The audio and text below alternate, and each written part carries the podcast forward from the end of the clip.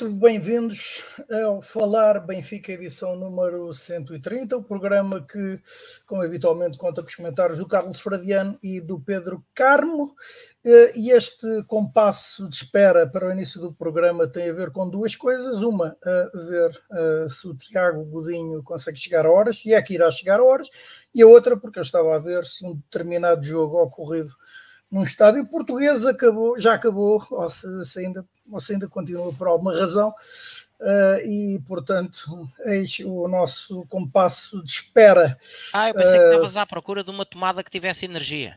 Uh, não, eu felizmente consegui chegar ao carregador, ao ligar o computador antes, antes desse processo, mas, mas sim, é, é uma delas, esse é um dos temas, e agora fora de brincadeiras, esse é um dos temas que também vamos abordar e que tem a ver então com os comunicados, com comunicado emitido pelo Sport Lisboa Benfica na sequência então dos 22 minutos de descontos registados na segunda parte desse encontro, que já toda a gente sabe qual foi, eh, e que também mereceu eh, hoje eh, comentários da parte do presidente do Benfica na entrevista que concedeu à BTV, que foi emitida no espaço 1904.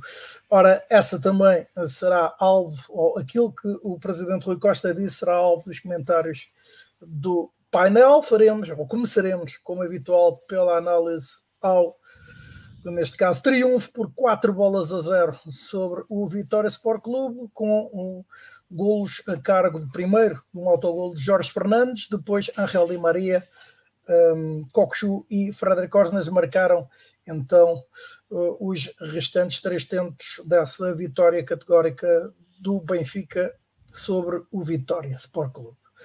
Ora, um, eventualmente uh, o Pedro, o Carlos e o Tiago comentarão também o facto de, de, na sequência dessa partida e em virtude da pausa para as seleções, o plantel do Benfica dispor de cinco dias de férias ou folgas, analisaremos também uh, outro tema que está um, que faz parte da atualidade, o sorteio da fase de grupos da Liga dos Campeões. Ora, o Benfica irá medir forças com uh, o Inter de Milão. Sim, vamos voltar defrontar a equipa que nos eliminou nos quartos de final da época passada, também com o Red Bull Salzburgo e a Real Sociedade. Ora, um, encerrou também, um, entretanto, a janela de transferências, apesar do mercado estar aberto durante pelo menos mais três dias para a Arábia Saudita, que é, não sei até que ponto é que é bom, mas uh, faremos então a análise também a essa um, movimentações da janela de transferências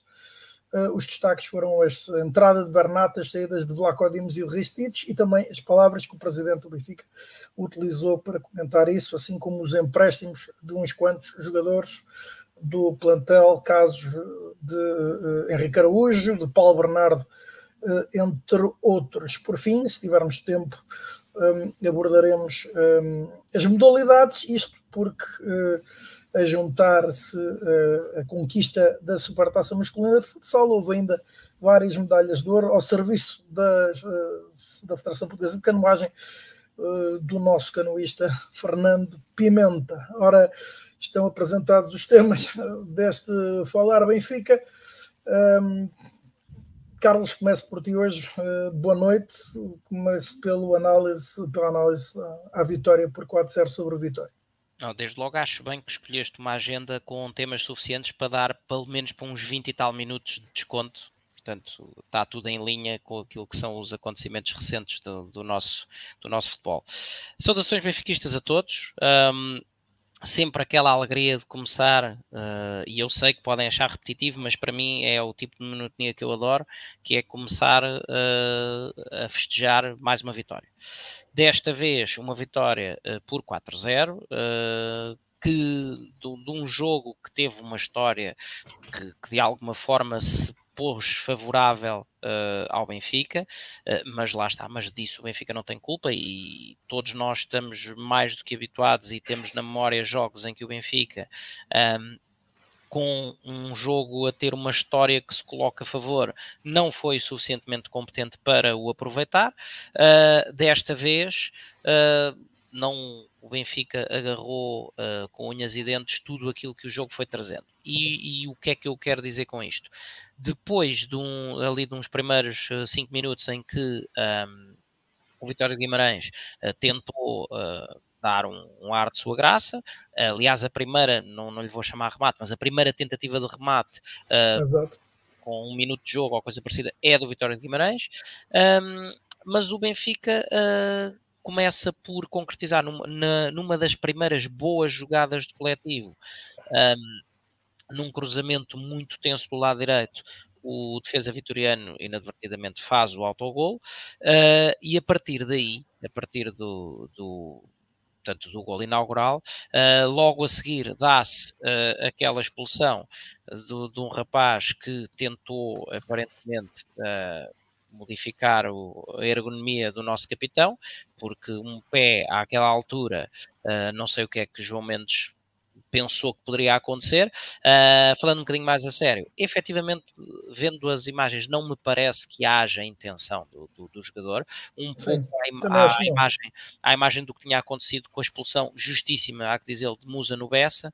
Um, o jogador está concentrado a olhar para a bola, uh, não se apercebeu, neste caso, da, da, da, presença de Otamendi, e pronto, e poderíamos ter tido ali um episódio com consequências gravíssimas para a integridade do jogador, uh, felizmente foi só, foi só o susto, um, mas focando-me no que é factual, uh, ainda que não intencionalmente, há efetivamente um, uma agressão e um lance que, que configura uh, o cartão vermelho e, portanto, nada a dizer. A partir daí. eu não lhe chamaria de uh, agressão, mas de facto colocou em risco a integridade. Sim, uh, sim não digo agressão porque, para, uh, efetivamente, para se chamar agressão, convém ou, ou costuma haver uma intencionalidade. Não é? um, e ali é um, é um lance casual, mas de potencial elevada violência física. pronto, por, por ser inadvertido, mas efetivamente um, pé ao nível da cabeça. Portanto, expulsão, nada a dizer, uh, e o Vitória fica com 10 e a partir daí. Uh, até, até ao final da primeira parte, uh, basicamente o jogo, o jogo acabou. Pronto, uh, acabou para o Vitória, entenda-se.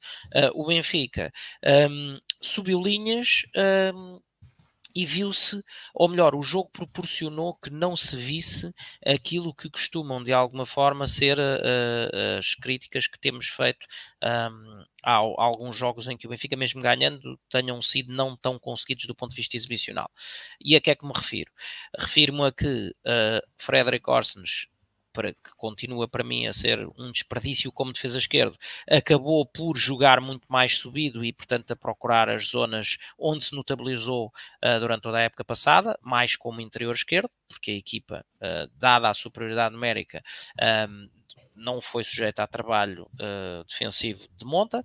Um, o, o, o, nosso número 10, Coxo, também pelas mesma, pela mesma ordem de razões, muito mais subido no terreno uh, e, portanto, muito mais perto daquilo que são uh, os seus terrenos de eleição, uh, e, portanto, o jogo deu, deu para tudo, deu para uma exibição relativamente, bastante competente, mas relativamente descontraída em termos de grau de dificuldade, deu para adornar uma série de lances com toques de calcanhar e coisa parecida. Temos uh, aquele, aquele o lance ainda assim de quase contra-ataque que dá o 2-0, mais uma das raras vezes que o Guimarães na primeira parte subiu, uh, uma transição rapidíssima em que o Benfica consegue em contra-ataque colocar-se em superioridade numérica e, e e Di Maria faz uh, um dos golos mais fáceis, uh, mas que já não é lance virgem, já vimos Rafa fazer exatamente a mesma coisa uh, também creio que foi no Bessa, um gol quase igual a este. Um, e Di Maria encosta, faz o quarto jogo, ou, ou, marca o quarto golo em cinco jogos neste início de época, portanto, a arrancar uh, em grande forma, um, e pode-se dizer que é aquele golo simples, tal que é só de encostar, um, acho que muitas vezes se desvaloriza uh, a capacidade, a leitura de jogo daquele jogador que se põe a jeito na posição que é só de encostar pode ser só de encostar, mas o jogador tem que lá estar uh, e convém não falhar quando, quando efetivamente é servido com, com um brinde daqueles. Uh, e depois, aquele que para mim é o momento alto, uh, a fazer lembrar os tempos iniciais de águia ao peito de Enzo Fernandes, um gol de Coxo, daqueles de levantar o estádio, um, um pontapé fulminante de pé direito com a bola uh, a fugir do guarda-redes e a alojar-se no, no, ângulo superior direito da, da baliza vimaranense. E portanto uh, com 3-0 ao intervalo o jogo estava uh, absolutamente decidido. Não houve mudanças relevantes para a segunda parte, na medida em que o Benfica entra e faz logo aos 47 ou coisa parecida, um, o, o 4-0, num, num lance em que uh, Orsens aproveitou a preceito uma sobra uh, e teve alguma sorte no remate, mas um, rematou, fez o gol, fez o 4-0. O Benfica, como que abrandou um pouco, uh, mas ainda houve tempo para Musa, que jogou muito bem, em enviar mais uma bola à trave. Uh, e portanto, Musa jogou muito bem, mas não marcou, uh, ao contrário do que tem sido o rendimento de golos em poucos minutos a que nos tem habituado. desta vez, o facto de ter jogado de início não, não o terá beneficiado porque parece estranho, mas há jogadores que acaba por ser assim, parece que rendem mais sempre que jogam. Uh, sempre que jogam vindos do banco, e portanto uh, houve tempo depois, quando o Benfica abrandou porque abrandou claramente. Uh, o Vitória de Guimarães ainda tentar fazer um lance ou outro em que subiu um bocadinho, mas na estatística do jogo ficam zero uh, defesas de Samuel Soares, apesar de ter levado uma bola ao ferro. Um, e, e, Samuel Soares, que, tem, que mereceu de mim, por exemplo, uh, bastantes elogios na, nas duas exibições anteriores, tem ali um lance em que fica um bocado mal na fotografia, com uma indecisão, um sai, não sai, que levou no meio daquela embrulhada toda a que o Benfica sofresse um gol, uh, mas um gol marcado com a mão e, portanto, uh, efetivamente, gol anulado, bem anulado, nada a dizer. Um, e portanto, o que, o que se viu foi efetivamente um jogo que começou a escrever, cuja história começou a escrever-se muito cedo. Um, com a expulsão do, do jogador vimaranense, uh, e depois a partir daí uh, o Benfica limitou-se, e bem, é um limitou-se com muitas aspas, a ser muito competente na abordagem do, de um jogo que, uh, em conjunto com a superioridade numérica e com a atitude muito séria que, que o Benfica colocou, em especial uh, na primeira parte, até ao avolumar do resultado, uh, fez com que estivéssemos perante uma, uma vitória, obviamente sem o mínimo de contestação, uh, com golos bonitos, com uh, num ambiente que poderia, na minha ótica, ser melhor, porque o Benfica com 60.400 pessoas, muitas vezes não havia, não havia uma atmosfera a condizer com a quantidade de gente que lá estava. Uh, com o jogo em 3-0, houve vários momentos em que se ouviam os adeptos do Vitória a fazer, a puxar pela sua equipa, claro que sem, sem nunca deixar de cair na tentação de, de usar os cânticos ofensivos, eh, pronto, mas também já sabemos que é apanágio dos nossos adversários dirigirem-nos os seus cânticos em vez de o dirigirem perdão, à, à sua equipa. Uh, mas uh, é algo que, que o, os adeptos que, se, que, se, que têm o trabalho, passem as aspas, de se deslocar ao estádio, se calhar uh, haviam de rever um pouco uh, a sua postura, porque quando o Benfica não joga bem, ok, que desinstala-se a descrença e, e, nem todo o adepto tem a clarividência para apoiar quando as coisas não estão a sair bem. Quando o Benfica joga bem e vai marcando e vai ganhando, os adeptos calam-se e fica, fica um ambiente estranho em que o Benfica.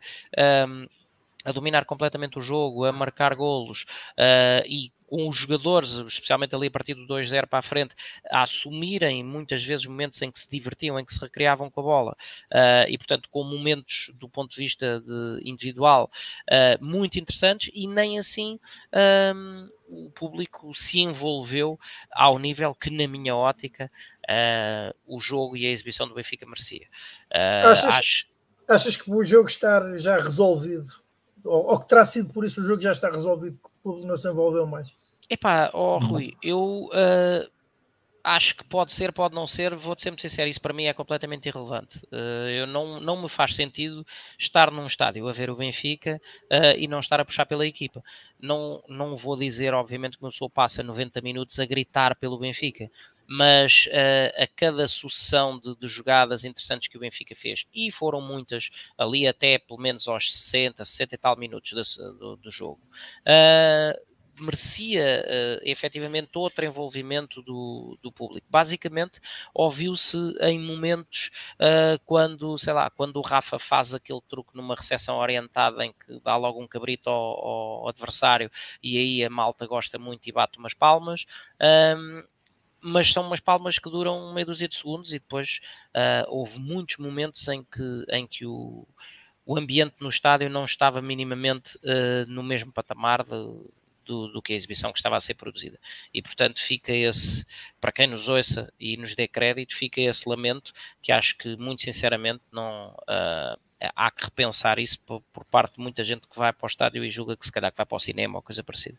Um, mas no cômputo geral, uh, lá está. Uh, o Roger Schmidt manteve a continuidade de Samuel Soares, um pouco na linha do que já tínhamos aqui também previsto no, no lançamento deste jogo, nomeadamente a última jornada, antes de, antes de da paragem para as seleções.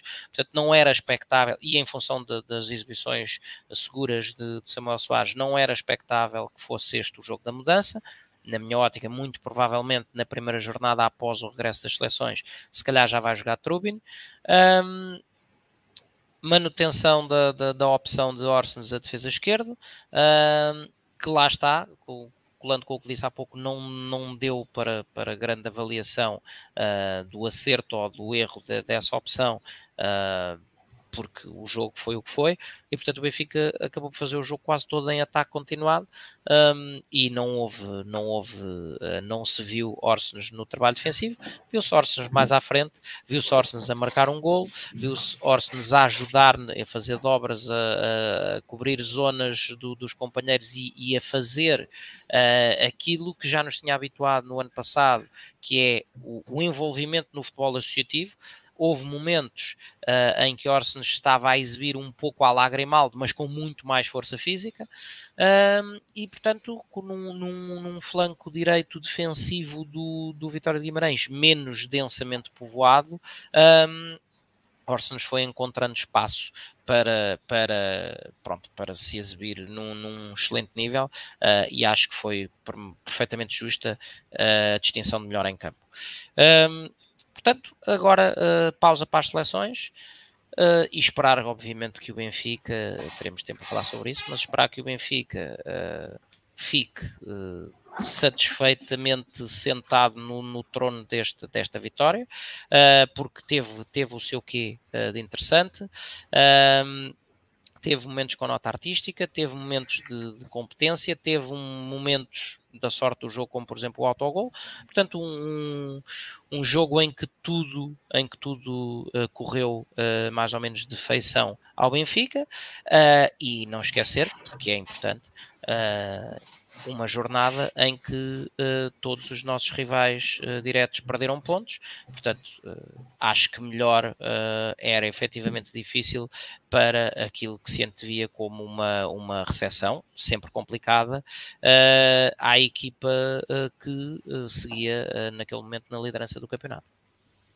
Ora, boa noite, Pedro. então, e a ti, que comentário te merece a vitória do Benfica? Ora, boa noite a todos, saudações benfiquistas. Uh, bem, hoje é daqueles dias que eu faço copy-paste do que o Carlos disse, tal e qual. Não tenho nada a discordar. Uh, só que, Carlos, diz que tu disseste que o Musa esteve bem? Não, eu disse que o Musa esteve muito envolvido no jogo, mas não marcou. Uh, parece não aquele jogador mais talhado para efetivamente Sim, render. Tinha ficado, tinha dito que ele tinha estado bem e depois fiz, fizeste essa conclusão.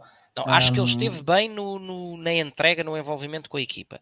Como, por exemplo, eh, e, e, antes de te passar uma, uma, uma batata quente, uh, o teu uh, grande, uh, o jogador de quem tu és fortemente adepto, João Mário, acho que começou o jogo muitíssimo bem.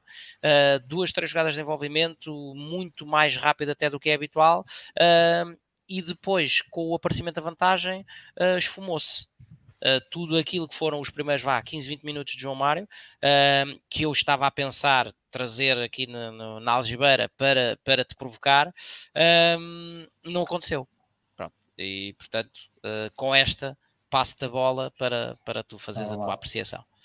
Não, uh, já não concordo 100% contigo, concordo 99% contigo. Uh, acho que tu disseste uma coisa muito bem, a partir do uh, o Benfica chegar cedo à vantagem e depois que a expulsão, o Vitória não, não deu qualquer réplica. E isso permitiu a equipa do Benfica subir e todas aquelas fragilidades que nós damos ao longo, temos estado aqui a comentar ao longo do tempo, não aconteceu, não, não foram postas em, em destaque pela equipa do Vitória, portanto permitiu apenas e só que, que, as nossas qualidades viessem ao de cima. E isso permitiu que o João Neves fosse mais que suficiente para tomar conta do meio campo, permitiu que o Fred, como tu disseste, subiu bastante no, no terreno, foi muito mais médio do que foi lateral, permitiu que o Coxu subisse um pouco mais e permitiu haver espaço, haver tempo, haver menos pressão, o que isso facilita ao jogo também do João Mário. Portanto, com Di Maria e Rafa endiabrados como eles têm, têm, têm estado, foi uma questão de tempo até ao volumar do resultado e foi, foi de facto uma, uma, exibição alegre, foi de facto uma vitória confortável, que sem qualquer percalço, que se quisermos ver o copo, bem, o copo meio, uh, metade cheio, um, metade cheio, não, não copo meio cheio em, em vez de copo meio vazio, um, o, o Benfica vai para este descanso em alta, não só pela vitória, não só também pelo, pelos resultados dos adversários, como tu falaste, mas é uma exibição que pode apagar um pouco os fantasmas e, e agora quando viemos depois de, do intervalo a equipa estar num outro patamar, até porque há um determinado tipo de jogadores que terão mais tempo de, de treino, mais tempo envolvidos com o grupo, etc. Uh, ah, o que eu não quero que, que aconteça, e tu também, também focaste isso, é a sensação de que, ok, isto correu tão bem, então não há problema do Fred ser o nosso lateral esquerdo. Não. Um, correu muito bem, mas continua a ser Porque um desperdício ter o Fred a lateral esquerdo. esquerdo. Exatamente, exatamente. Aliás, Pedro, só completando o que estás a dizer, a única, uma das primeiras coisas que vi logo aparecer nas redes sociais e afins foi afinal o homem também sabe ser craque a defesa esquerda. Claro, claro. Epá, não... E eu pensei, este é o tipo de malta que vê outro jogo, porque ele jogou muito bem, sim, mas não jogou a defesa esquerda porque não foi preciso. Aliás, exato, exato. Última, nas últimas horas surgiu uma, uma piada que é ele de fato e gravata para substituir, Vai substituir o, o DSL, claro. O, o, senhor Miguel Vasconcelos. Ele é, ele é competente em todo lado. Mas pronto, é, é, é, um pouco isso. Sem dúvida que o Fred esteve bem, sem dúvida que mereceu o MVP, isso não, não, não está em discussão. Mas calma, foi um jogo atípico para a, ah, a forma, para as adversidades que o Benfica num jogo normal tem, neste jogo não teve. Uh, portanto, tudo ficou bom.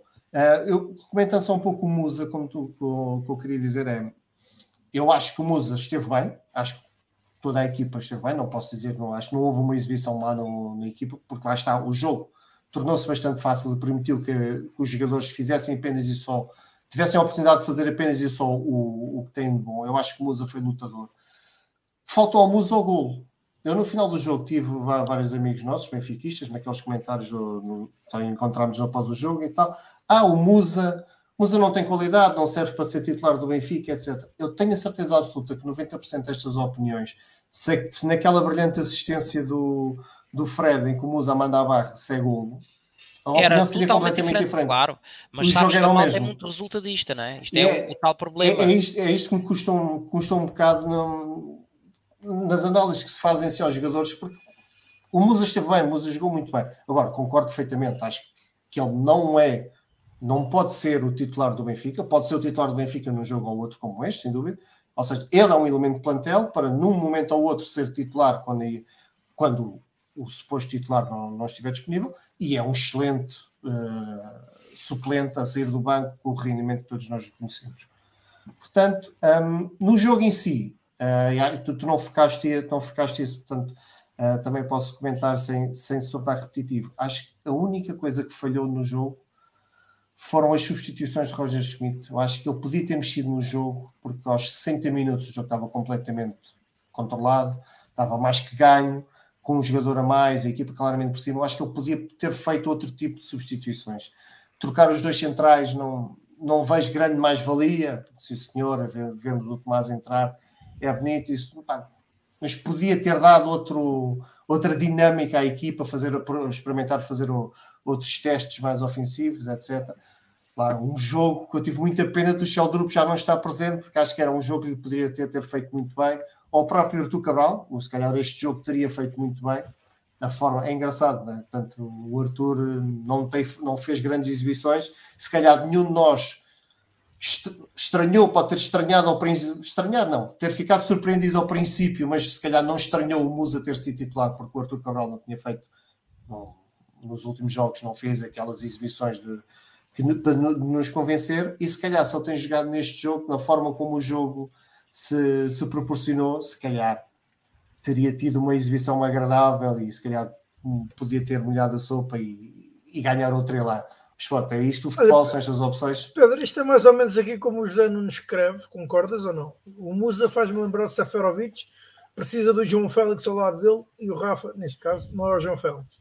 É pá, é sempre qualquer jogador ao lado de um João Félix bom, caraças, é, rende. Um, eu acho que o Musa tem uma vantagem muito grande perante o Seferovic. Acho que o, o nível de eficácia do Musa é, é muito superior ao Seferovic. Um, mas sim, sim, eu acho que não... o João Félix é muito diferente do Rafa. E para aquela posição, gosto muito mais de um João Félix do que de um Rafa, independentemente do Rafa estar a ter bom rendimento e estar a, a, participar muito em gols, quer em assistências, quer em gols, quer assistências para assistências, etc. O Rafa tem, tem, estado bem, mas o Félix é um outro tipo de jogador que eu, que eu gosto mais para aquele tipo de posição de, de atrás do, do avançado. Sim, sem dúvida que com o Félix o Musa teria um outro rendimento, mas como teve o Seferovic e como teria outro jogador qualquer, que o Félix tem essa capacidade de, de elevar todos que estão à sua volta. Mas mesmo assim acho, acho que o Musa está muito bem no papel que tem no, no plantel do Benfica. Que é sendo um suplente com muita utilização, em que nós sabemos que ele quando entra vai mudar a equipa para melhor, dentro das necessidades que a equipa tem naquele momento de jogo, seja para refrescar o ataque, seja para ir à procura do, do resultado que não está a nosso favor. E não vale a pena estarmos aqui, gosto, gosto muito ou pouco dele, a verdade é que o, o rendimento do Musa fala por si naqueles 15, 20 minutos que entra.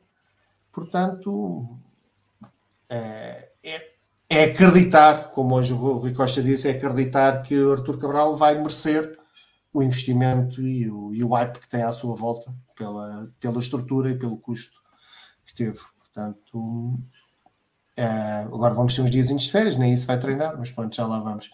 Um, encurtámos a distância para, o, para, os líderes, e que é também muito importante. E acho que este campeonato, nesta fase inicial, vai ser um pouco isto. Vamos ver uh, quem, quem vai conseguir perder menos pontos, uh, porque vem agora aí dois jogos fora que serão complicados. E acho que o campeonato, este início de campeonato, está a mostrar que todos os jogos estão, estão a ser complicados para os grandes. Só este, para o Benfica, é que não foi, porque pela pelo contexto, e como o Carlos disse, o Benfica não tem culpa nenhuma do que aconteceu, é, é expulsão claríssima, não, não há qualquer intenção, mas há um, um gesto bastante, bastante perigoso e, e, isso é punido, é sancionado em todos os campos do mundo, portanto, não há, acho que não há dúvidas sobre a justiça da, da expulsão do jogador do Vitória e, pronto, a partir do Benfica não tem culpa e aproveitou e a partir de, da mesma forma como fomos, como o Boa Vista aproveitou, nós temos ficado com, com 10 jogadores no Bessa, agora o Benfica aproveitou e, e venceu de forma categórica e de forma simples uh, o Guimarães. Mas pronto, vão ser dois jogos difíceis fora e depois vamos receber o Porto, onde já muito, já muito, pronto, alguma coisa vai se começar a decidir do campeonato. E já com Champions pelo meio. E já com Champions pelo já meio, sim, sim, sim, sim, já com Champions pelo meio, que vai, vai duplicar o, a exigência dos jogos e a importância de, de, de, cada jornada, mas pronto, lá está, é isto que nós queremos nós não queremos que se fosse de, de outra maneira, não é? Portanto, é, queremos lá estar, já estar preparados. Já agora, Pedro, não sei se já tinhas acabado, uh, mas só complementar uh, aí no, no, tema que tu tocaste, que eu tinha deixado, mas uh, tens razão, o tema das substituições. Um, sim, exibição menos conseguida, quiçá, nesse aspecto, de Roger Schmidt, porque com o jogo ganho, não é? com os 3-0, um, a entrada de, João ne de, de David Neres uh, pecou, na minha ótica, talvez um bocadinho por tardia, se calhar poderia ter entrado mais cedo, mas depois, uh, se calhar comprovou-se que, que Schmidt até estava mais ou menos certo em não o pôr tão cedo, porque Neres desta vez pouco ou nada agitou o jogo, sinceramente, na minha opinião, fez talvez a entrada mais apagada que se viu. Teve o condão de mostrar aquela que é, para mim, um, talvez a principal debilidade do plantel, que é ver uh, João Vitor a lateral direito. Hum, porque efetivamente Bá não tem concorrência uh, e João Vitor, uh, pronto, o, o jogador, o atleta, o homem não, não tem culpa. Uh, é efetivamente um jogador muito rápido, muito rápido mesmo para a defesa central, uh, mas é completamente um peixe fora da água ali a jogar à linha.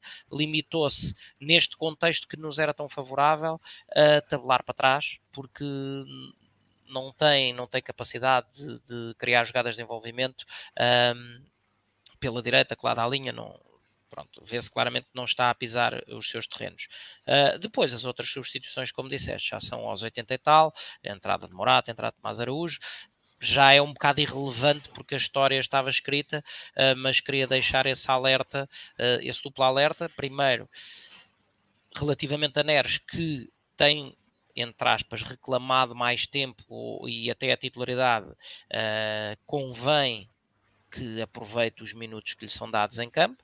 Uh, pronto, e o caso de João Vitor, como eu digo, é, é para mim uh, a posição que, com muita pena minha, não se retocou uh, neste, neste mercado, a não ser que agora façamos alguma contratação de algum jogador daqueles que esteja desempregado. mas um jogador nessas condições também dificilmente uh, é uma mais-valia imediata, porque casos como o do Jonas, não é? Sinceramente, há não poucos. Ora, um, e agora vamos para outro tema e que vem na sequência disto. O campeonato está interrompido uh, a partir deste fim de semana. O que é que vocês acham uh, do facto do treinador do Benfica ter dado cinco dias de férias ao plantão? Começo por ti, Carlos. É, é, eu acho que é sempre um tema discutível. Ponto. Não há, acho que é de todo um tema consensual.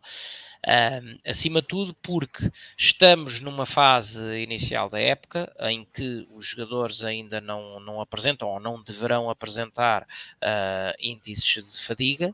Uh, segundo, porque também por estarmos na fase inicial da época e, e uh, muito perto do mercado que acabou de fechar, Uh, temos necessidade de incorporar reforços, uh, Bernat, como é óbvio, uh, próprio Artur Cabral, que ainda é claramente uh, um peixe fora d'água, uh, não falo de, de, Gonçalo Guedes, que, que está mais a, a braços com a, com a, enfermaria, mas há uma série, uh, um, um Jurasek que está em fase final, esperemos nós, de, de recuperação do seu, do, da sua lesão, mas temos efetivamente alguns jogadores que, que que se poderia, na minha ótica, aproveitar estes dias para acelerar o seu processo de integração.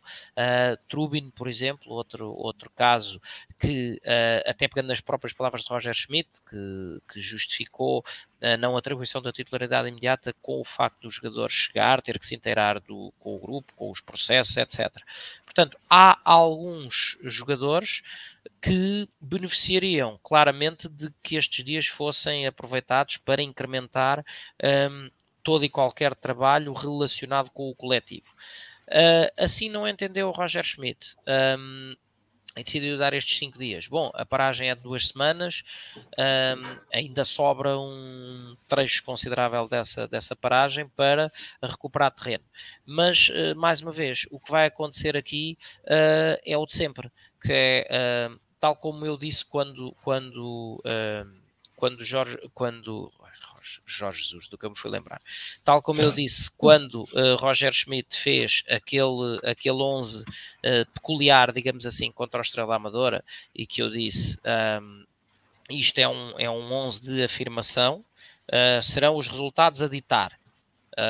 O, a avaliação, não é? Uh, aqui é o mesmo. Se o Benfica regressar após a paragem das seleções e na deslocação a Vizela fizer logo um grande jogo e a seguir um, uma primeira uh, boa jornada da, da Champions na recepção uh, ao, ao RB Leipzig, a Salzburgo e a seguir for ganhar o jogo seguinte fora e, portanto, receber o Porto montado numa sequência de vitórias, toda a gente vai dizer que, que, correu muito bem, não é? Que foi, foi ótimo. Que, que, Roger Schmidt geriu na perfeição, uh, o equilíbrio entre o descanso e, e, o trabalho físico e as rotinas, etc. Se o Benfica fizer exibições menos conseguidas, claro, vai cair tudo em cima porque é inadmissível dar férias. Agora, uh, o claro, homem é que está lá a gerir o grupo e a nós cabe-nos esta parte, apesar de tudo, muito mais fácil, que é de ser comentadores. Nenhum de nós tem que tomar decisões. É? Uh, ele uh, entendeu assim, portanto agora é esperar para ver, para ver o, que é que, o que é que traz o regresso aos trabalhos.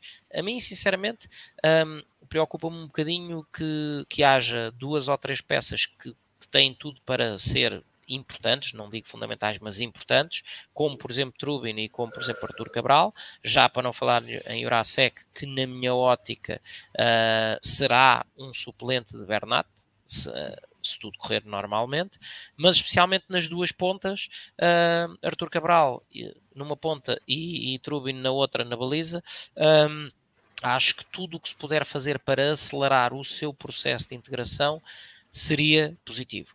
Mas lá está, uh, Roger Schmidt é que gera o grupo, ele melhor que ninguém saberá o que está a fazer. Sim. Ora, e tu, Pedro, o que é que tu achas da situação?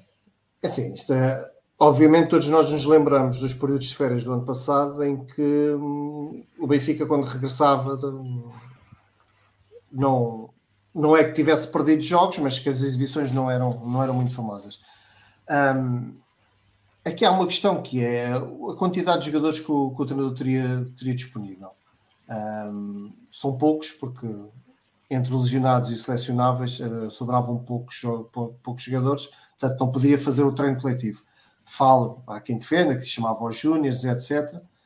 Júniores em si, acho que não faz muito sentido, não, não, não iriam acrescentar grande coisa a um, a um treino coletivo com oito ou nove titulares, e acho que a equipa sub-23 também tem compromissos, etc. Acho que nem isso era uh, execuível. Acho eu, e ouvi isto, parece-me perfeitamente plausível, e, e custa-me acreditar que não seja assim.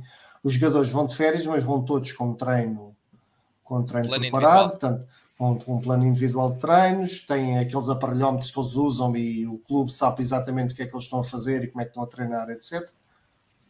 A única coisa, cinco dias é capaz de ser muito, aceito. Se há três dias, se calhar não havia discussão nenhuma, mas pronto, cinco dias. O Bruno, do Bruno Fonseca, disse aqui nos comentários uma coisa que também é, é, é verdade.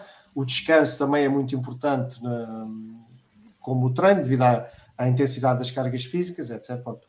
É um campo que, muito técnico, muito específico, portanto, deixo os comentários para, para os profissionais. Acho que não vai trazer grandes problemas, tendo, tendo em conta o contexto, porque não havia de facto muitos jogadores para treinar. E como o Carlos disse bem, ainda, tem, ainda depois haverá mais cinco dias para, para, para, a equipa em conjunto, em conjunto não, para esses, para esses que tiveram férias voltarem aos treinos enquanto as seleções ainda estão a, estão a jogar. Não, não vejo grandes problemas. A única coisa que eu acho que o Benfica devia fazer e bem era dizer-lhes a eles que, sim senhora, férias, mas é férias em Portugal, não é férias para irem para, para Miami, não é férias para irem passear, não é férias para ir para a neve, é férias para estar em casa sossegados. Um, e acho que o Benfica devia ter dito isso, porque pronto, uh, não, não, não faz sentido estarem com desgaste de viagens, etc., para, nesta fase. Não, se a ideia é descansar, não, e meterem-se em, em, brincadeiras que se podem ilusionar assim nesta fase, acho que não faz sentido. Portanto, gostava de acreditar e quero acreditar que o Benfica terá, terá feito essas recomendações. Então, como o Carlos disse, é regressar a ganhar, já ninguém se vai lembrar disso.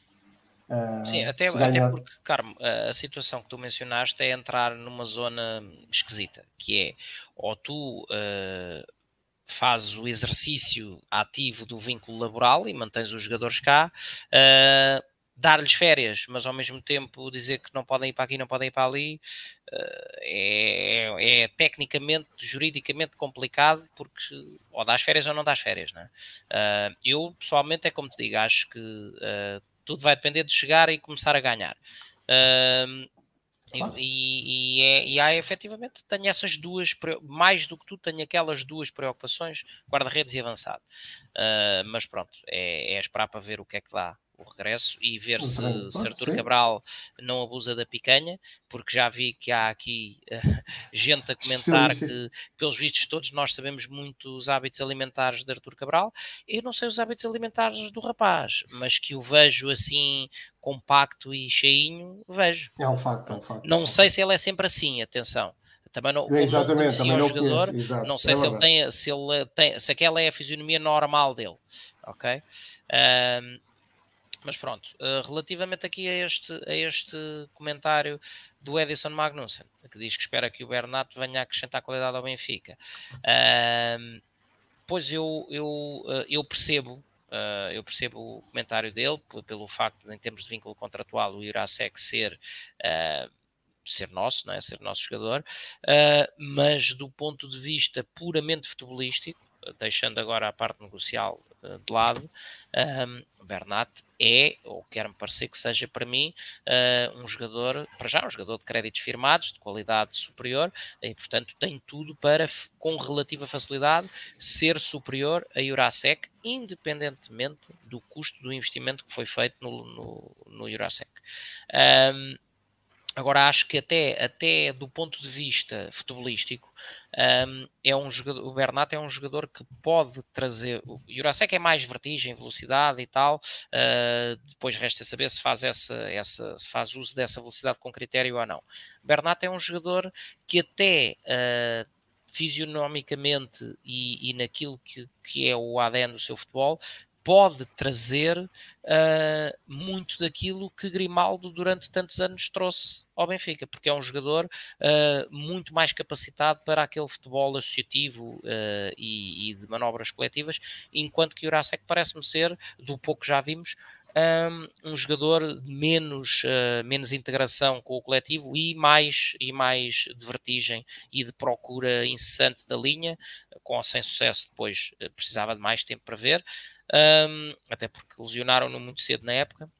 Mas, mas Bernat, lá está, como diz também o Francisco António, pelos vistos concorda comigo, é um jogador cujas características o colocam futebolisticamente num, num patamar muito mais parecido com aquilo, claro. aquilo que Grimaldo um, criou de rotina na equipa ao longo destes anos. Uh, portanto, na minha ótica, Bernat será titular de caras à partida, se tudo correr normalmente. Mas isto uh, nada como deixar a bola rolar e, e, ver o que é que ver também o que é que o Bernat vai vem disposto a trazer ao, ao grupo. E como alguém Ora... comentou, de, de, de, Rui, só para concluir aqui, como alguém comentou aqui na, na caixa de comentários, e faz todo o sentido, uh, a chegada do Bernat, que será, todos nós esperamos, titular com o Jurasek suplente, vai-nos dar quem será a concorrência de. Orsnes. Ah, não. Eu, eu, tu estás a pensar na concorrência de Bá, mas eu estou a pensar noutra coisa, que é devolver Orsnes à sua melhor posição de interior claro, e, não, e acabar-te mas... acabar com um problema, Pedro Carmo. Não, isso é indiscutível, isso é indiscutível, mas no limite já temos aqui o substituto do Bá, não é? Pronto, olha, está aqui o Arthur Cabral a dizer, a trazer uma acha para a fogueira, o Arthur Cabral, o José Nunes, que eu, que eu desconhecia, que é no Basileia, tinha menos 10 quilos. Pronto, uh, lá está.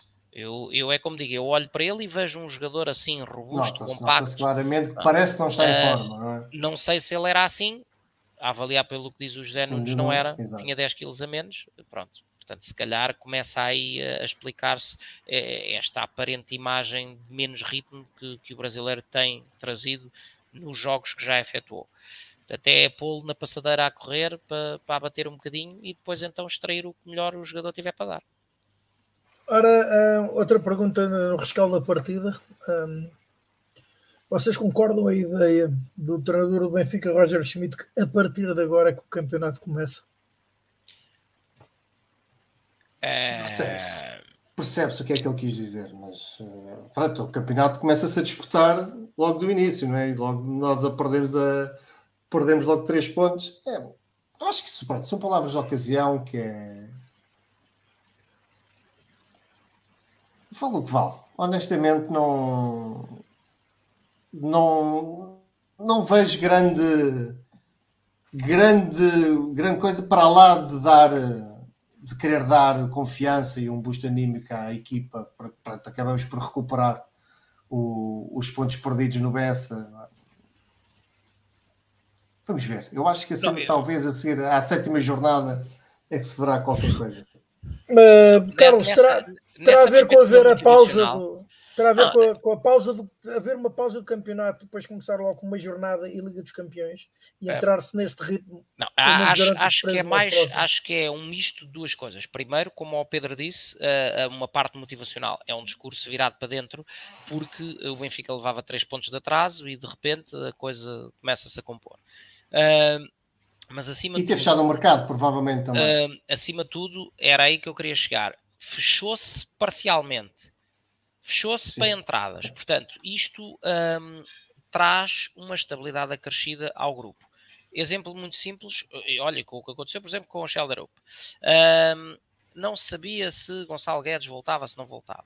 Uh, estava a negociar-se, etc. Há jogadores que sabem claramente que têm o seu lugar mais ou menos em risco. Enquanto estiver a porta aberta às entradas, uh, há sempre a hipótese do lugar que estivesse em risco ficar ainda mais em risco ou ficar vedado completamente. Um lugar abrir-se porque o mercado ainda está aberto a saídas é sempre positivo e todos os jogadores encaram isso como uma, uma, possibilidade interessante. Uh, mas a possibilidade de entradas aos jogadores que não tenham até ao momento sido titulares indiscutíveis um, é sempre um fator de incómodo. É? Portanto, os jogadores estabilizam mentalmente porque o mercado fechou no que toca a entradas os jogadores uh, vão ter agora a dita pausa e Uh, regressam no tal ritmo elevadíssimo de uh, Champions, uh, Champions, campeonato, campeonato Champions, e portanto o, o, a densidade do calendário vai aumentar. E depois há esta, esta recuperação pontual, não é? Porque o Benfica, convém não esquecer, o ano passado até cavou logo, chegou ao fosso dos 10 pontos e tudo, uh, muito fruto de um arranque de campeonato absolutamente imaculado. É? Convém não esquecer que o Benfica chegou a uma altura em que em 13 jogos oficiais tinha 13 vitórias. É? Um, e portanto, uh, não menosprezar um bom arranque, o poder de um bom arranque. Agora, não foi isso que aconteceu ao Benfica, aconteceu com a Supertaça, ok? Mas não foi isso que aconteceu ao Benfica um, no, no, por causa da, da, jornada no Bessa. Portanto, era contraproducente um treinador uh, continuar a valorizar um fabuloso arranque. O que o Benfica está, de alguma forma, a tentar mostrar é, com esta, com esta subida de forma, com uma, também uma, uma, alguma melhoria no, no coletivo, ver que os jogadores parece que gradualmente estão com mais vontade de vencer uh, e de se entregar às partidas uh, e com as vitórias, é que é para deixar para trás, é para ignorar aquela, aquela derrota no Bessa. Porque isto, a partir de agora, vamos engrenar esta senda de vitórias e perseguir o nosso objetivo. Porque, obviamente, estamos muito no início do campeonato, está muita estrada para andar. Um, mas se o Benfica tivesse tido, não, mas por exemplo, dois resultados pouco conseguidos, já era muito mais complicado. Assim, ao ter sido só na primeira jornada e o que é resto e o que, e o que sobra a partir daí são vitórias, uh, é uma questão de, de, discurso para dentro, de discurso motivacional uh, e de mostrar que tudo está ao nosso alcance ainda, portanto, uh, e, e, há que, e há que concordar, não é? ninguém perde campeonatos à primeira jornada, portanto. Como dizia hoje, como dizia hoje Rui Costa, e isso tinha razão no seu discurso.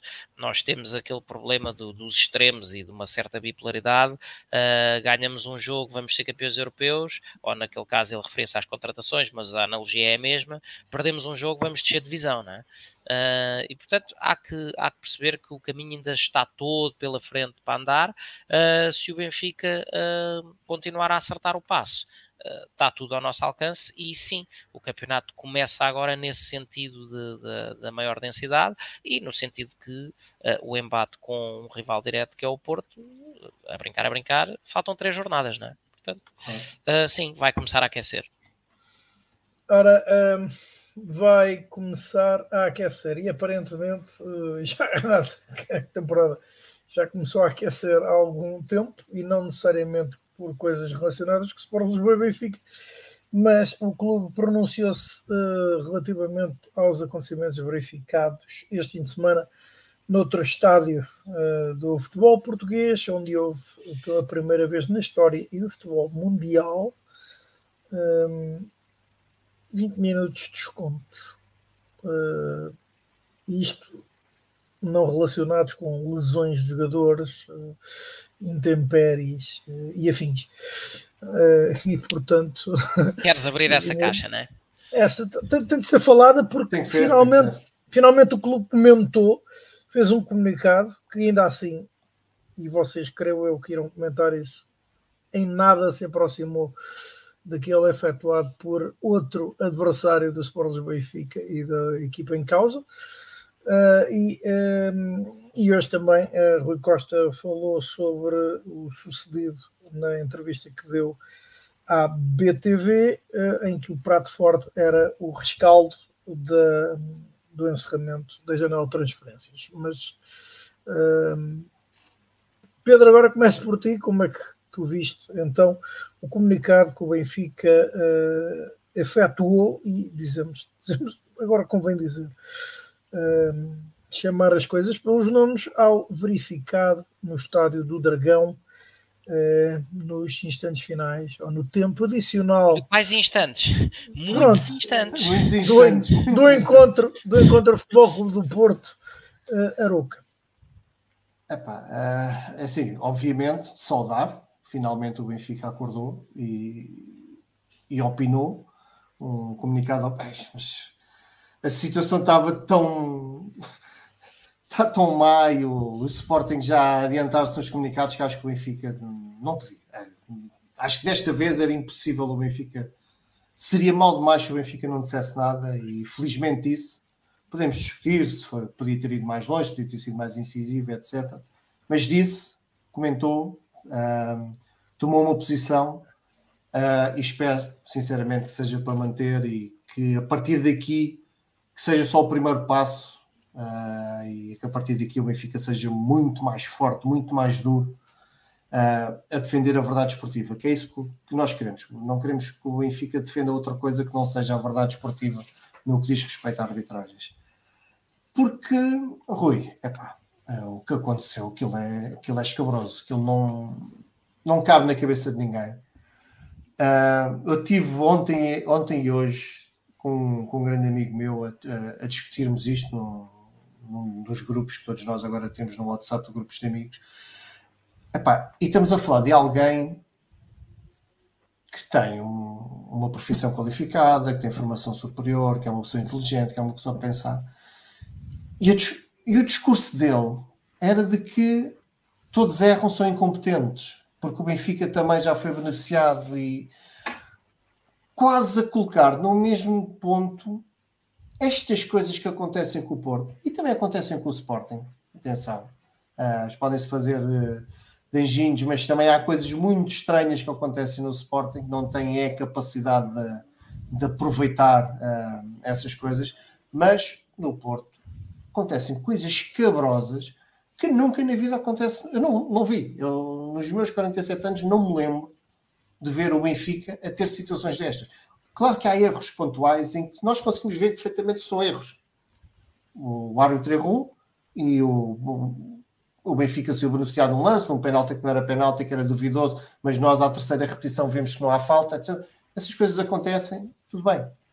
Agora, é pá, 20 minutos o árbitro dá 10 minutos, o árbitro dá 10 minutos, depois aumenta para 17 e o Porto empata o jogo aos 20, num lance em que a discussão durante largo tempo era saber quem tinha sido o jogador que marcou o golo, em que está um jogador claramente fora de jogo. Antes disso, há dois lances de penalti que o árbitro marca penalti, em que o indivíduo que supostamente sofre falta chama-se Taremi, que já toda a gente sabe que é um, um ator da arte, ganha Oscars na arte. Não ganha Oscars porque, porque aquilo até é muito mal interpretado. Porque já não engana ninguém. Como é que os árbitros têm coragem de marcar penalti sempre? E, pá, e depois temos aquela rábula de já demora muito tempo as decisões do, do VAR, então ali demorou mais e depois viemos a saber que não, não tinham ligado aquilo à corrente. Mas estamos a brincar. Então, mas é, há quantos anos é que temos o VAR no Estádio do Dragão? Andou sempre com um gerador atrás. Ou mudou esta época? Ou mudou este jogo? Foi este jogo que mudou? Mudaram de sítio? Epá, Rui, é assustador. A mim é incompreensível as justificações dele. Já no caso do Sporting, do gol do Paulinho, o, o responsável por pôr a linha pôs num sítio em vez de pôr na ponta do pé, pôs na ponta da cabeça, então, mas não sabe que tem que ser no, na, no, na parte do corpo mais, mais afastada da, da bola. Quer dizer, isto não é incompetência, não pode ser incompetência. Quer dizer, então tu vês que está ali o, o ombro num sítio e está o pé mais, mais adiantado e tu vais pôr a linha no ombro. Como? Como? Quer dizer, não há justificação. Justificação que não ligaram aquilo à corrente. Epá, pronto, mas ó, isto é só ridículo. Esta parte do VAR é só ridícula, é daquelas coisas à toa. Agora, a própria arbitragem em si, epá, é, eu não consigo compreender. Não, e acho que o Benfica fez muito bem, e acho que o Benfica não pode deixar a, a, a adormecer esta questão. Nós temos que perceber o porquê dos 22 minutos. Temos que perceber. Uh, eu, só um parênteses aqui que hum, eu não sou contra este, este tempo extra que se está a dar esta época a mais do que era normal. Durante muito tempo, e agora há muita gente aqui, a virgens ofendidas do, te, do ai, tempo extra, muitos minutos, muitos minutos, mas durante muito tempo foi defendido que os árbitros que dessem mais tempo para penalizar o antijogo das equipas pequenas, que as equipas fechavam e queimavam tempo, e todos nós dizíamos: epá, deem, em vez de darem 5 minutos, deem 10 que as equipas aí já vão ter que abrir a pestana. Pronto. Eu percebo isso, percebo isso. 10 minutos neste tipo de jogos não me choca, apesar de, em atenção, um, os motivos para dar 10 minutos de desconto não é para combater o, o antijogo, é para, é para a questão das substituições, dos festejos dos gols, etc. Portanto, até aqui acaba por ser, estar um pouco distorcida a ideia que eu acho que seria necessária para, para este tempo extra, que era de facto penalizar o antijogo. Se o guarda-redes está ali. Já agora, dois... Pedro, quais golos se o primeiro foi aos 85 minutos? Não houve muitos festejos no, no jogo do Dragão. Pronto, não, eu estava a dizer no geral. Atenção, um jogo de 7-0 eu percebia. Não, não, tens razão, mas eu estava a falar no geral. Os 10 minutos de desconto têm, têm sido aplicados para as questões dos golos, das substituições, etc. Não neste jogo particular. É assim, os 10 minutos eu consigo perceber, porque houve ali a questão do, do, de ir ao VAR, etc. Agora, 17 minutos e depois mais 5. Epá, é, é surreal. Essa parte surreal. E depois os dois penaltis. É, é assim. Não, não, não, não dá. Eu não, eu não posso aceitar que um árbitro atualmente marque um penalti deste só Taremi assim, de uma forma tão, tão rápida, tão, tão, não faz sentido porque eles vêm, portanto, eles marcam porque estão condicionados, não e depois vai ao VAR, obviamente, a partir que vai ver, ver-se na, na, televisão e às vezes tem um bocadinho de vergonha e acabam por por, por anular. Epá, e anulou só um, porque o outro manteve, quer dizer, incrivelmente manteve a, a decisão no, do segundo penalti. Felizmente o guarda-redes defendeu e fez ali um pouco de justiça uh, desportiva. Mas o Porto podia perfeitamente ter empatado ali o jogo e com mais não, não sei quantos minutos para, para a frente que havia, se calhar tinha ganho e estava com os três pontos. Epá, não, a mim custa muito e não sei como eu não sei mesmo como é que se consegue dar a volta a isto. É, com o VAR, com as imagens, com tudo a ser tão dissecado e tão, e tão visível aos olhos de todos, e eles continuarem a fazer isto, eu não sei, não, não sei como é que vamos dar a volta a isto. Não, honestamente, uh, temos que fazer barulho, temos que criticar, temos que denunciar, mas acho que não e nesse chega. Sentido, nesse sentido, achas que o comunicado foi bem feito, o do, do Benfica, se chega. Um... Ehm, chegar não chega, Rui, chegar não chega. É isso, é assim, é um primeiro passo, é um passo. Até pode não fazer nada, mas o Benfica tem que fazer. O Benfica não pode estar calado. Uh, o Benfica não fazer nada é pior do que fazer um comunicado que nós sabemos que não tem grande efeito. Está calado, não, não pode ser. Uh, até porque tem sempre qualquer coisa. O Benfica fazer um comunicado E quanto mais duro for o comunicado do Benfica, mais zoom zoom cria. Pá, e nesse zoom zoom zoom pode ser que alguém, um em 100, ganhe um pouco de vergonha e esse um em 100 deixe de fazer tanta porcaria como faz. Uh, já é um ganho. Pá, mas é assim, é de facto, é muito complicado lutar contra isto, porque do outro lado, e isso é, é, é concluir esta parte para depois passar para o Carlos, que é, um, é, é uma guerra perdida. É um... Do outro lado, eles não querem saber. Eles estão-se pouco a importar de terem 20 minutos. Eles queriam ter tido 30. E mais dois penaltis do Taremi para dar a volta ao jogo. Não, não, não se importavam minimamente. Não, não. Querem a anulação do jogo. Anulação. Agora querem a anulação do jogo, pronto, é, é, tudo. Mas repara, uh, e isto é verdade. Uh, a maioria dos benfiquistas que eu conheço, quando o Benfica ganha um jogo por um penalti inexistente, eu sei que estas coisas não acontecem assim com tanta frequência, mas quando o Benfica ganha um jogo em que é claramente beneficiado por um erro de arbitragem, há uma sensação de, de desconforto nos benfiquistas. A maioria dos benfiquistas que eu conheço tem essa sensação de desconforto. Do outro lado, não, não há. Eles não querem saber. Portanto, é muito complicada esta luta. É muito complicada esta luta. Uh, tem que. Não sei, não sei. Não, não, consigo, não consigo encontrar soluções porque não vejo como, se, como, como, como, vamos conseguir lutar contra isto. É pressionar as autoridades a agir é, é, uma possibilidade, usar a força do Benfica para que as autoridades sejam isentas e apliquem a justiça de direito que aplicam em todo o resto do país, que apliquem também naquela zona do, da, da, região norte. Portanto, não sei, não sei. Sei que é uma luta muito inglória porque eles não querem saber. Eles não querem saber. Para eles aquilo é tinto. Até podia ter havido mais 10 penaltis à Taremi que eles festejariam que nem uns malucos a, a revir a volta do jogo. Portanto, é, é complicado.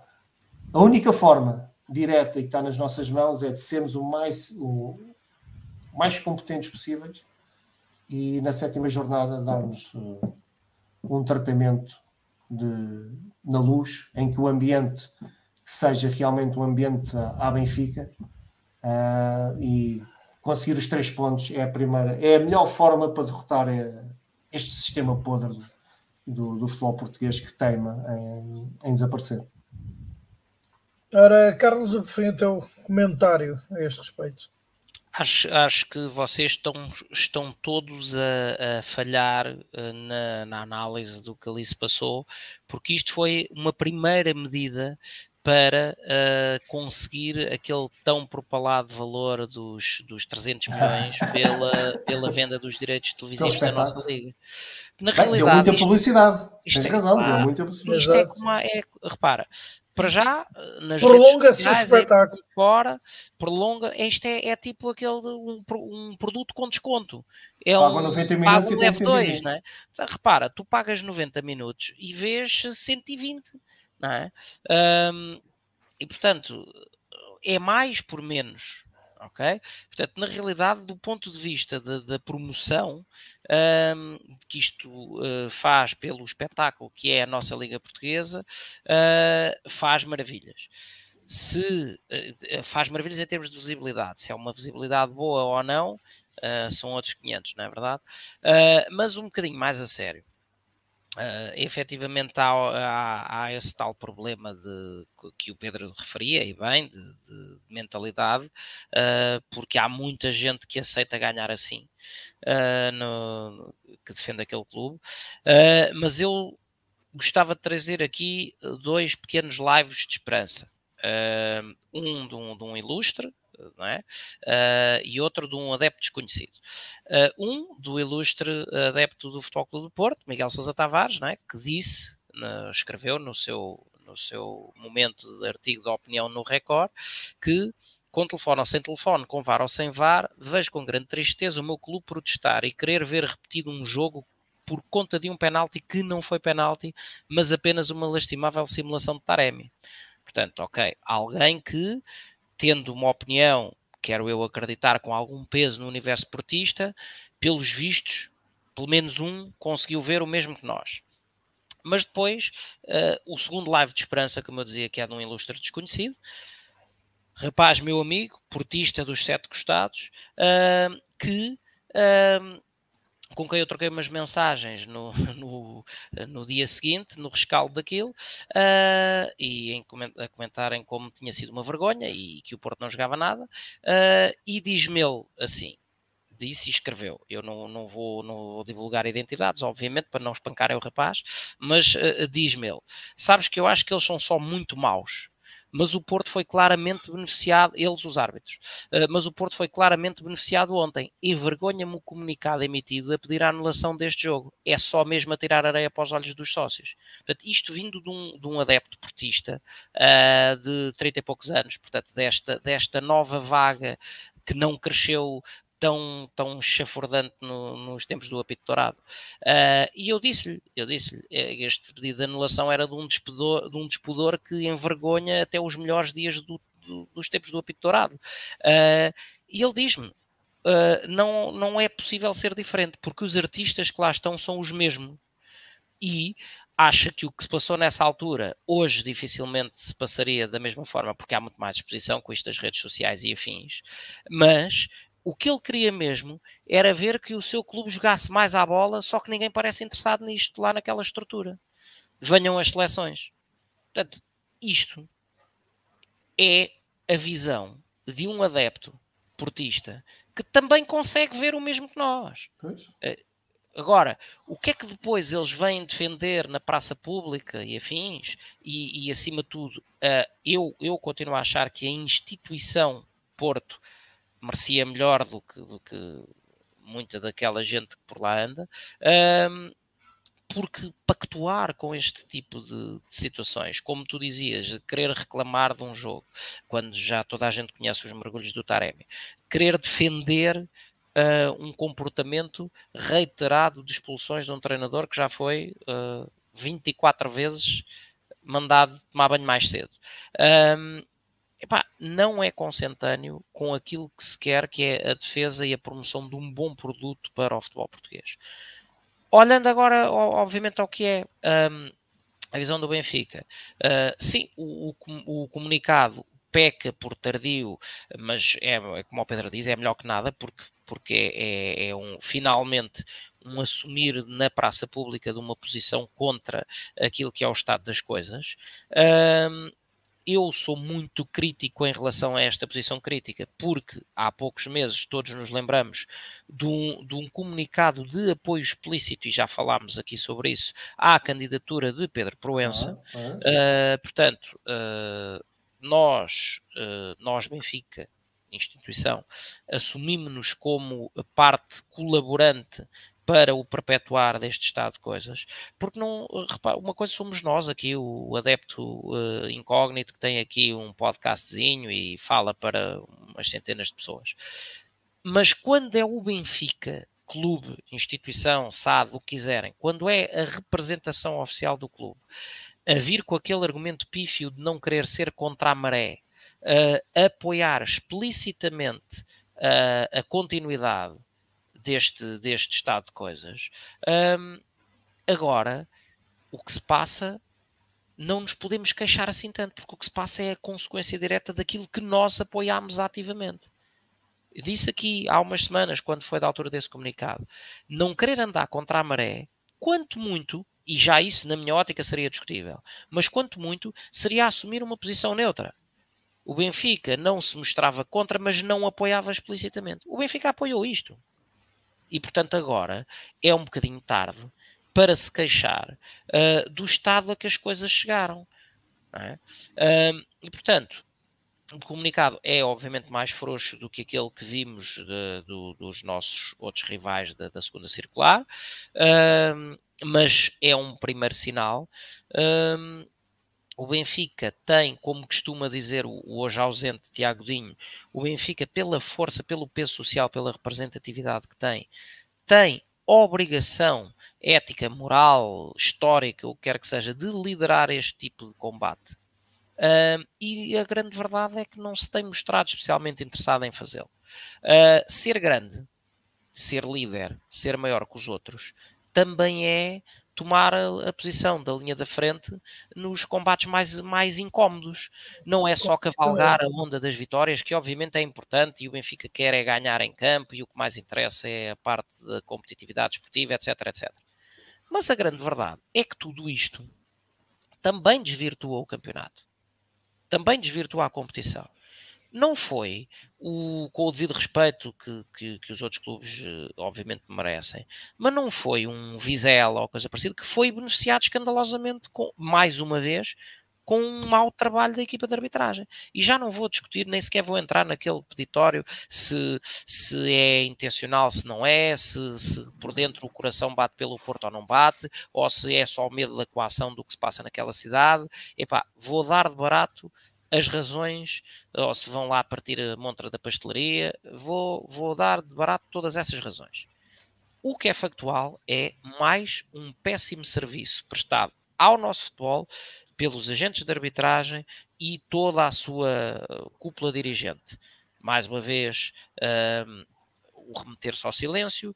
Uh, mais uma vez, continua a haver as, todas estas resistências em que os áudios dos árbitros sejam públicos. Agora vai-se uma vez por mês discutir na praça pública uh, o trabalho ou os, os momentos mais polémicos do, dos trabalhos das equipas de arbitragem.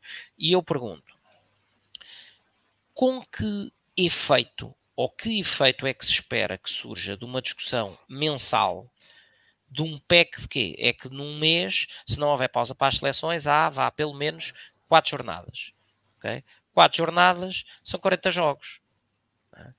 O que é que se espera que se vá discutir dos casos de 40 jogos num programa mensal? E, e vai ser muito giro para o erro que se tenha dado na jornada imediatamente anterior à emissão do programa. E para aqueles que foram há três jornadas atrás. Claro.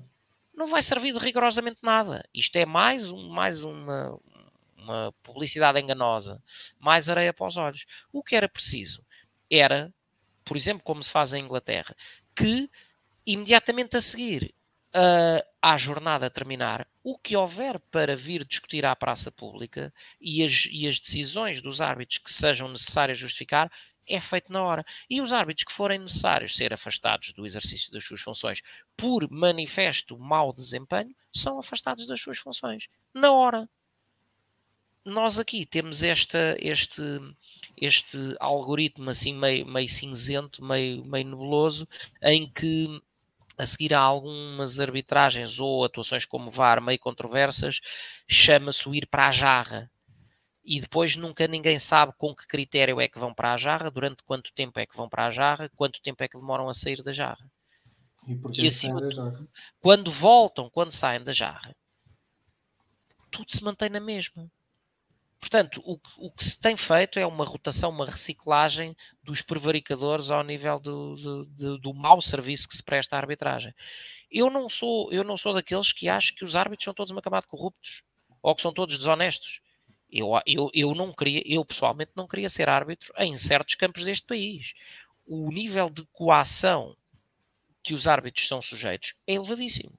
Agora, o que está aqui em causa é tudo à volta o grau de coação só é elevado porque passa-se tudo nas barbas dos órgãos dirigentes e das autoridades e nada se faz contra isso.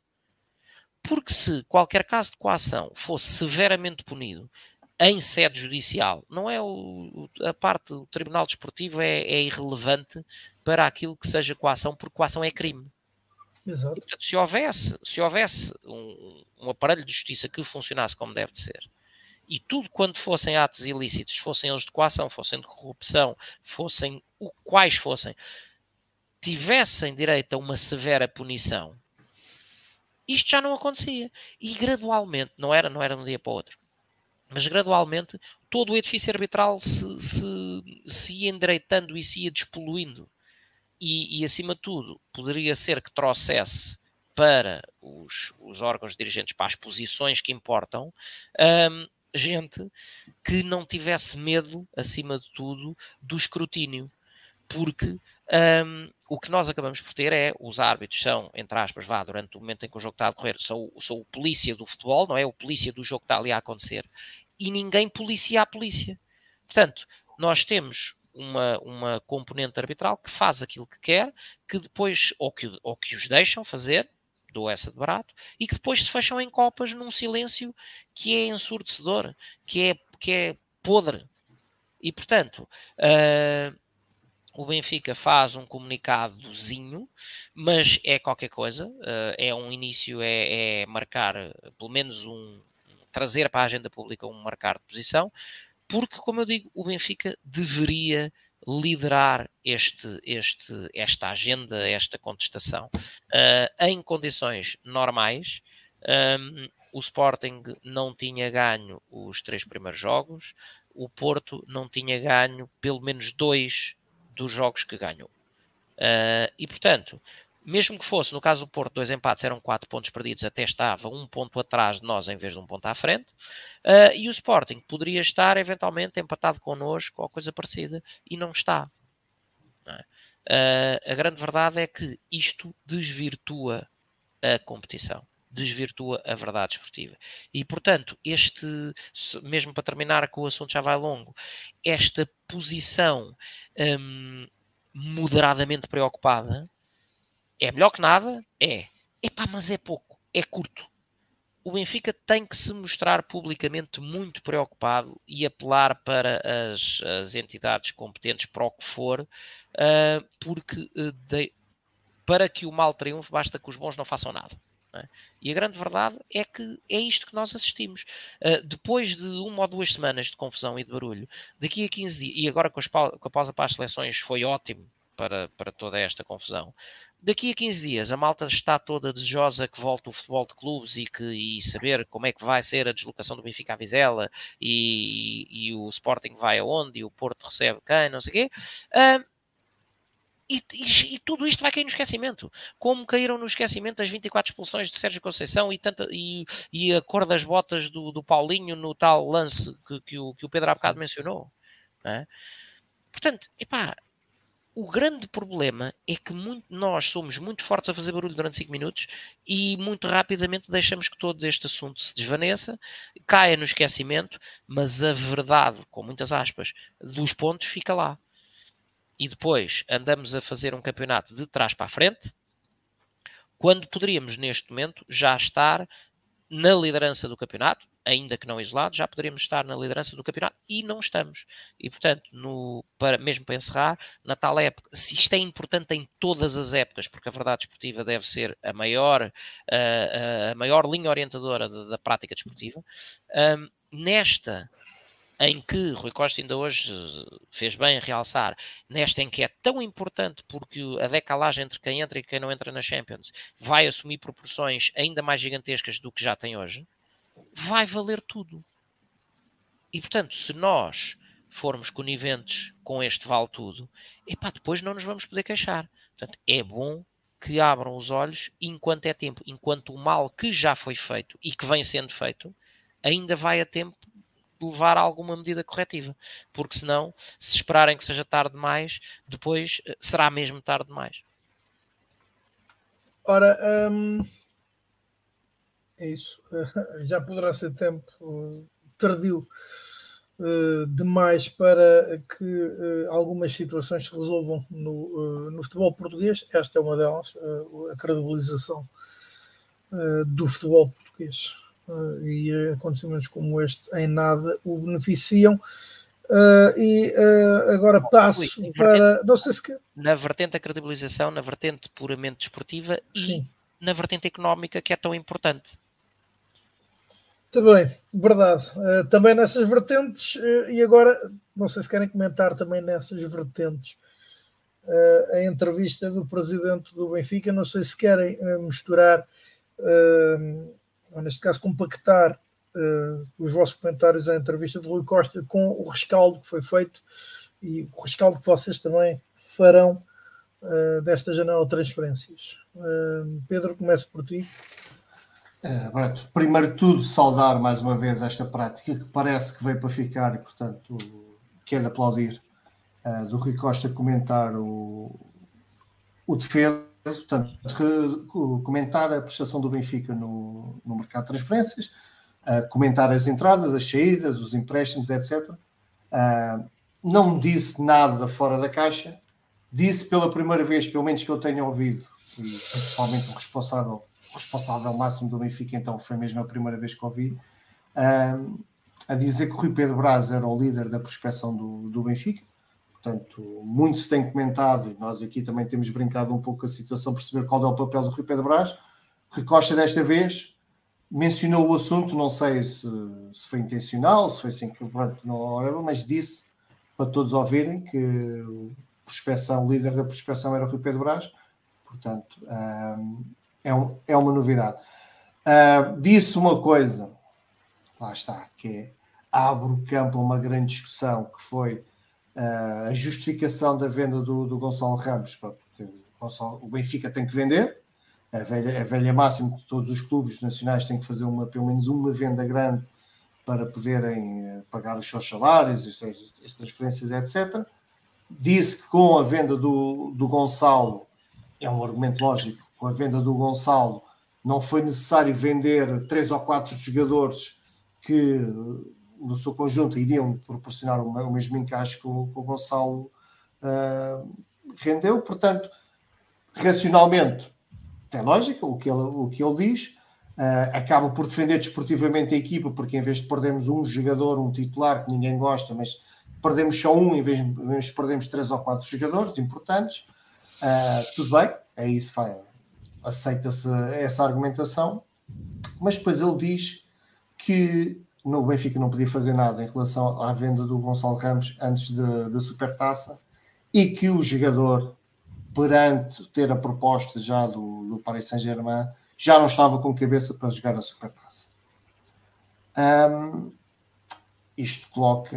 Eu lembro-me logo de Enzo Fernandes ter ficado uma época, meia época ou mais, arriscava-se a ficar uma meia época ou mais no, depois do Benfica o ter contratado, já. Portanto, e isso não houve grande problema para o, para o jogador, para a cabeça do jogador. Um, são estas justificações que o Rui Costa às vezes dá que, que abrem a porta para que há alguns telhados de vidro e que não faz muito sentido o Benfica estar sempre a ceder quando do outro lado o Benfica não ninguém cede ao Benfica. Uh, mas pronto, uh, tirando isso, fez, uh, fez explicações. Acho, eu fiquei com essa sensação, porque o Rui Costa falou com algum ênfase de determinados jogadores. Quando chegou ao Irasec, um, já não fez o mesmo ênfase. Acho que fiquei com a sensação que não era um jogador, apesar de ele ter elogiado, apesar de ele ter dito que é um jogador que precisava de tempo, mas acho que ficou claramente. Não, não o disse por palavras, mas disse por. Hum, na forma com que ele falou do Irasek, acho que é de facto um jogador do treinador e não um jogador da estrutura. Portanto, mas que lá está, e obviamente a estrutura vai dar todo o apoio ao, ao, jogador, temos que ter paciência, temos que ter calma, temos que ter calma ao Corto Cabral, que era um jogador que já estava a ser seguido há muito tempo pelo Benfica. Uh, o Trubin também era um guarda-redes que estava a ser, uh, a ser, seguido há muito tempo do Benfica. Pronto, é. Fica difícil acreditar que só conseguimos contratar o Trubin depois da saída do Odisseias, ou quando houve a bronca com Odisseias. Recosta disse que foi por uma questão de uma abertura de mercado naquele momento, surgiu essa oportunidade Uh, tudo bem, são pequenos pormenores que são giros para discutir e acho muito bem que o, que o Presidente fale, fale disso, mas não, também não tem grande sumo. Basicamente, Rui Costa acha que temos um plantel uh, mais forte uh, e eu aí, pronto, tenho algumas reservas. Eu, eu, o Rui Costa uh, mencionou várias vezes a palavra de que reforçarmos o plantel. Ficámos mais fortes que na época passada. Um, tirando a posição do Di Maria, em que acho que, que, o, Rui, que o Benfica de facto contratou alguém para uma posição que não estava carenciada para trazer mais valia, ou seja, é de facto um reforço. Eu acho que nas outras posições o Benfica fez substituição por substituição. Perdemos o Enzo, entrou o Coxu. Mais uma vez, Rui Costa disse que se tivesse a oportunidade teria sido o Coxu o escolhido para substituir o Enzo em, em janeiro perdemos o Grimaldo, fomos buscar o Jurasek e, em janela de oportunidade, surgiu o Bernardo. Portanto, substituição por substituição. Um, e o próprio Arthur Cabral, substituição por substituição do Gonçalo Ramos. Portanto, eu não vejo um, onde é que o, o, plantel foi reforçado, onde nós ficamos mais fortes, tirando algo também óbvio, Rui Costa, esperto aí também mencionou, e tem razão, temos um António Silva melhor jogador, temos um João Neves melhor jogador, por si só são está mais qualidade, mas não houve um a, reforço claro. A Di Maria também. Só o Di Maria, foi, foi isso que eu disse. Acho que o único reforço claro, ou seja, nós tínhamos jogadores para aquela posição e fomos buscar um ainda melhor. Portanto, o eh, reforço, uh, o reforço não sei, direto. Não sei se queres acrescentar ao comentário também, eh, podia ter um comentário e também depois ao Carlos no comentário que ele fizer a vossa opinião sobre a informação que o Rui Costa uh, deixou passar de que pretenderia que Di Maria continuasse pelo menos por mais uma temporada ainda Sim. no Benfica. Diz que eu ia tentar convencer. Sim, Pedro. Sim, tu... Normal. É, é, se o Di Maria estiver bem fisicamente, se o Di Maria fizer uma época que todos nós esperamos que, que faça e se os índices físicos mostrarem que Di Maria é capaz, e se o treinador não tiver problemas em substituir aos 70 minutos que ele tiver escutado fisicamente, assim, eu não consigo dizer que não ao Di Maria. Eu acho que só o Di Maria tem que estar mesmo muito mal fisicamente para eu dizer que não. É, e principalmente o Rui Costa falou de uma forma também muito aberta em termos do, do custo financeiro do Di Maria, que não houve nenhum prémio de, de assinatura e que ele está apenas e só, entre aspas, no teto salarial do Benfica apenas e só porque temos perfeita noção que o Di Maria ganhava muito mais lá fora do que o teto salarial do Benfica. Uh, assim, não. Acho que é normal, nota-se claramente que Rui Costa gosta muito do Di Maria. Rui Costa ficou muito contente por trazer Di Maria. Também não me custa nada acreditar nas palavras de Rui Costa em que Di Maria está muito satisfeito por estar do Benfica. Di Maria tinha assinado um mês antes pelo Benfica, antes de ser uh, anunciado e ser apresentado. Portanto, que temos aqui um casamento perfeito que se culminar nestas se o resto da época for parecido com estas primeiras exibições de, de Di Maria de, de regresso ao Benfica, eu acho todos nós vamos querer uh, uh, a renovação de mais um ano de, de Di Maria. Ora, por fim, Carlos, o teu comentário. Uh, pois, eu vou, vou pegar, começar pelo fim, precisamente pegar nas palavras do Pedro. Uh, acho que foi interessante. Uh, lá está. Temos que assumir tudo aquilo que, que Rui Costa disse como sendo a verdade no, no, no, no, que se refere ao campo negocial, a este esclarecimento das transferências, porque senão nem sequer fazia sentido. Um, este, este tipo de, de momento de, que, já, que já nos vamos habituando um, relativamente a, ao fecho de cada janela de transferências.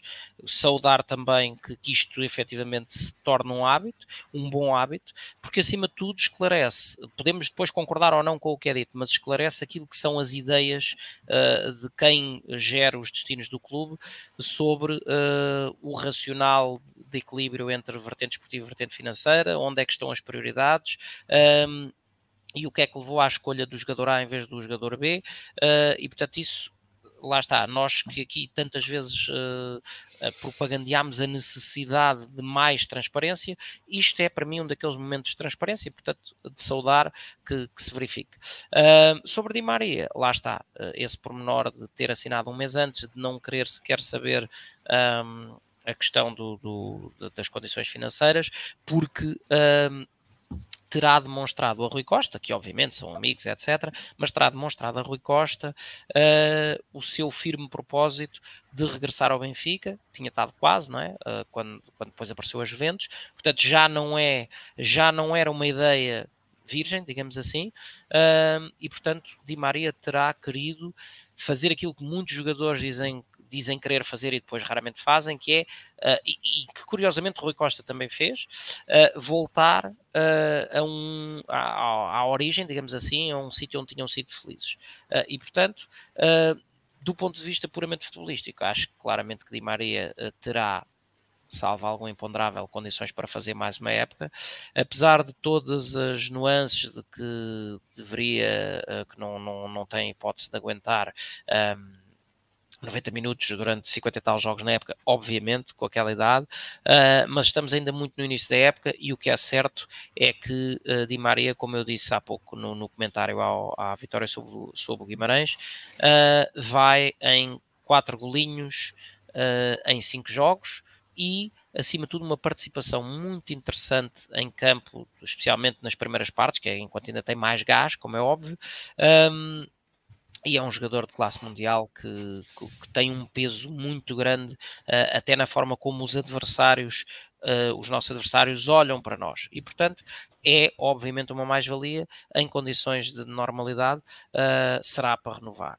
O mesmo se aplicando em termos de mais-valia, não digo do renovar, a Odisseias, um, a Odisseias, desculpa, a Otamendi, um jogador que Rui Costa esclareceu ter sido uma renovação uh, relativamente fácil, porque também havia interesse do jogador, do nosso capitão, em continuar connosco. Um, independentemente do estatuto e do mercado que tem, uh, acho que do ponto de vista desportivo ainda continua uh, em grande forma, portanto, mais uma opção acertada. O caso da Odisseias, uma ligeira correção àquilo que, que, o, que o Pedro tinha dito. A coisa cronologicamente passou-se ao contrário. Uh, Odisseias, uh, Trubin não foi contratado só depois da venda de Odisseias. Uh, Trubin foi contratado e acho que foi a vinda de Trubin que uh, terá estado provavelmente na origem do, do, do desagrado de Odisseias, porque, uh, e falámos, falámos sobre isso várias vezes, quando um Benfica contrata um guarda-redes por 11 milhões de euros, epá, é para uh, mais jogo menos jogo assumir a titularidade e esse terá sido o princípio do fim de Odisseias. De qualquer forma, sobre Odisseias, realçar que Rui Costa, na minha ótica, esteve bem num aspecto que é uh, não quis até usando as palavras dele, varrer para debaixo do tapete. Toda a gente se apercebeu que houve um episódio que houve desconforto, em vez daquelas desculpas falfadas do, do ah e tal, é uma coisa do foro interno do clube. Não, não escamoteou que houve um problema e que, em virtude desse problema, tinha chegado ao fim uh, o ciclo de Odisseias. E a partir do momento em que, em que, se entende que chega ao fim, obviamente achar a saída mais vantajosa para todas as partes, mas um, a assumir, obviamente, que houve uma situação de desentendimento, como todos, como todos vimos que, que tinha acontecido. Um, depois. Uh, extremamente, uh, acho que não há outra palavra para dizer, literalmente delicioso o aspecto sobre a, a, confissão que ele faz sobre aquilo que foi a renovação de João Neves. Não, é? não queria saber do, do, ordenado, não queria saber dos anos de contrato, não queria saber nada, queria só saber quando é que podia assinar, porque queria saber o próximo jogo e o próximo treino. Uh, vai muito em linha com aquilo que nós vemos o jogador fazer dentro do campo uh, e cada vez que é chamado a um flash interview e vem, a, vem o os, os repórteres com aquelas perguntas sobre a exibição, tal, tal, tal. João Neves é sempre extremamente eficaz a despachar as perguntas todas para canto, dizendo que o importante é o Benfica ganhar e seguir, continuar a ganhar e olhar para o jogo seguinte. Portanto, não me espanta muito que tenha sido efetivamente assim. Um, é como António Silva, né? Ao fim e ao cabo como António Silva, o mesmo estilo, uh, na mesma linha da vinda de Di Maria, esclarecimento sobre aquilo que terá sido também a posição de Gonçalo Guedes uh, neste, neste regresso, né? neste mais um ano de empréstimo, um, os, e aqui a avaliar por aquilo que eu li há, há, um, há umas semanas, de, há uma semana, que tinham sido as declarações do diretor desportivo do Wolverhampton, uh, contando com a colaboração efetiva uh, do, dos dirigentes do clube inglês, que perceberam que uh, Gonçalo Guedes teve efetivamente um azar, não é, do ponto de vista físico, uh, e portanto fazia todo sentido que lhe fosse dada efetivamente uma época de empréstimo ao nível do que ele merecia e deixá-lo estar onde ele se sentia feliz, e portanto tudo me parece indicar que aquilo que foram as declarações de Rui Costa são também verdade em relação a este caso, porque Guedes terá feito efetivamente força para voltar, uh, o que é demonstrativo uh, também e aí há que dizê-lo com frontalidade, este, este processo em que o Benfica se tem livrado de uma série de, de sedentários uh, e feito apostas cirúrgicas uh, em jogadores para as posições que, que, são necessárias, começa a dar os seus frutos uh, e há jogadores já com um certo nível de consagração que efetivamente querem cá estar.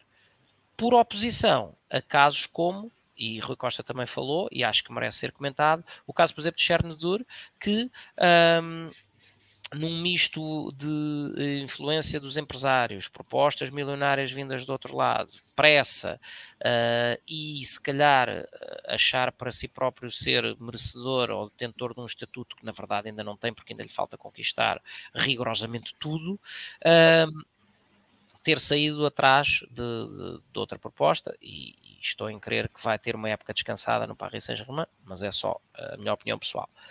Um, um ponto muito importante que o Rui Costa mencionou quando foi à altura de, de, de lardear os números e, e o, a balança entre o, o deve e o haver de, do mercado de transferências, que uhum. uh, efetivamente, ah, e diz o Nuno Gomes e bem, Diego Moreira, para mim é outro, não é Diogo, é Diego, mas para mim é outro que seguiu o mesmo caminho. Aliás, já foi emprestado do Chelsea para não sei onde e, e há, de se, há de se seguir uma liga turca, uma coisa qualquer, porque na minha ótica será sempre a descer. Mas não, uh, o Chernobyl tem estado no banco do PSG. Não estou a dizer do Cher, mas o Cher saiu agora. O Diego Moreira uh, saiu um bocadinho mais cedo e já começou, na minha ótica, esse, esse trajeto dos empréstimos. Chernobyl, como digo, acho que vai ter uma época descansada no, no PSG. Mas uh, um, um pormenor para mim muito interessante que, uh, que, que, Rui Costa frisou quando, quando falou sobre os números uh, e com aquela crença que o Pedro tem alguma desconfiança ou não sobre se o plantel é efetivamente mais forte ou não é. Um, acho que num aspecto é mais forte do que no final da época passada porque há um jogador de extrema valia Sim, que eu deixei aqui para o fim de propósito, que é Coxo, um, que vem ainda, ainda que sejam jogadores diferentes, vem uh, para uh, colmatar a saída nunca compensada de Enzo Fernandes. E, portanto, um, independentemente de, na minha ótica, e já falámos sobre isto muitas vezes, Coxu ser melhor para um meio campo a 3 em que ele é o vértice adiantado do triângulo e não tanto um box-to-box, mas acho que é um jogador que aporta grande qualidade, vai se entrosando e tornando-se cada vez mais influente, e teve agora contra o Guimarães, um golo absolutamente excelente. Um, ele que é um jogador com, com remate fácil e com chegada à baliza, um, portanto, espero que se continue a, a, trilhar este caminho de afirmação de Coxu, porque acho que vai ser efetivamente uma grande mais-valia para a equipa e pode ser decisivo para essa decisão final se a equipa está ou não está mais equilibrada. Se não vejamos, posições que tínhamos identificado claramente se tivéssemos só duas ou três cartadas para jogar. Falámos a fio na, na algumas insuficiências de Odisseias, uh, chegou Trubin, esperemos, obviamente, que seja um upgrade face ao grego. Um, na lateral direita tínhamos, tínhamos identificado a questão dos laterais, na lateral direita tínhamos Bá e Gilberto, saiu Gilberto e aqui sim ficámos mais coxos. Na esquerda saiu Grimaldo, Ristich não contava, temos agora dois jogadores e dois jogadores diferentes. No, nos centrais temos abundância. Na frente, eh, no, no meio campo, com Coxu e mais à frente ainda com Di Maria, reforçámos as posições. Se Arthur Cabral tiver a qualidade que, que, que se espera Sim. que tenha e que, que, seja consentânea com o price tag, uh, obviamente é difícil de encontrar um jogador que dê tanto Uh, em termos de intensidade e de generosidade, como dizia o Rui Costa, uh, como dava Gonçalo Ramos, mas pode ser que com as adaptações uh, necessárias do, do, esquema e, o, e, o, e o, um, um, fatinho que os jogadores consigam começar a vestir melhor naquilo que é o arranjo tático de Roger Schmidt, uh, Arthur Cabral possa efetivamente ser uh, uma solução relevante. Com o Musa também a ir ganhando cada vez mais o seu espaço e a confirmar-se. Portanto, se efetivamente Coxo for aquela pedra de peso que, que para mim tem tudo para sim, ser, sim. Uh, pode efetivamente o Benfica uh, chegar ao fim de, de, deste, de todo este rearranjo de mercado e dizer que, que o plantel está mais forte. Uh, e do ponto de vista financeiro, houve um proveito entre, entre o muito que se gastou e o muito que se vendeu uh, de cerca de 20 milhões de euros, mais coisa menos coisa, para o clube.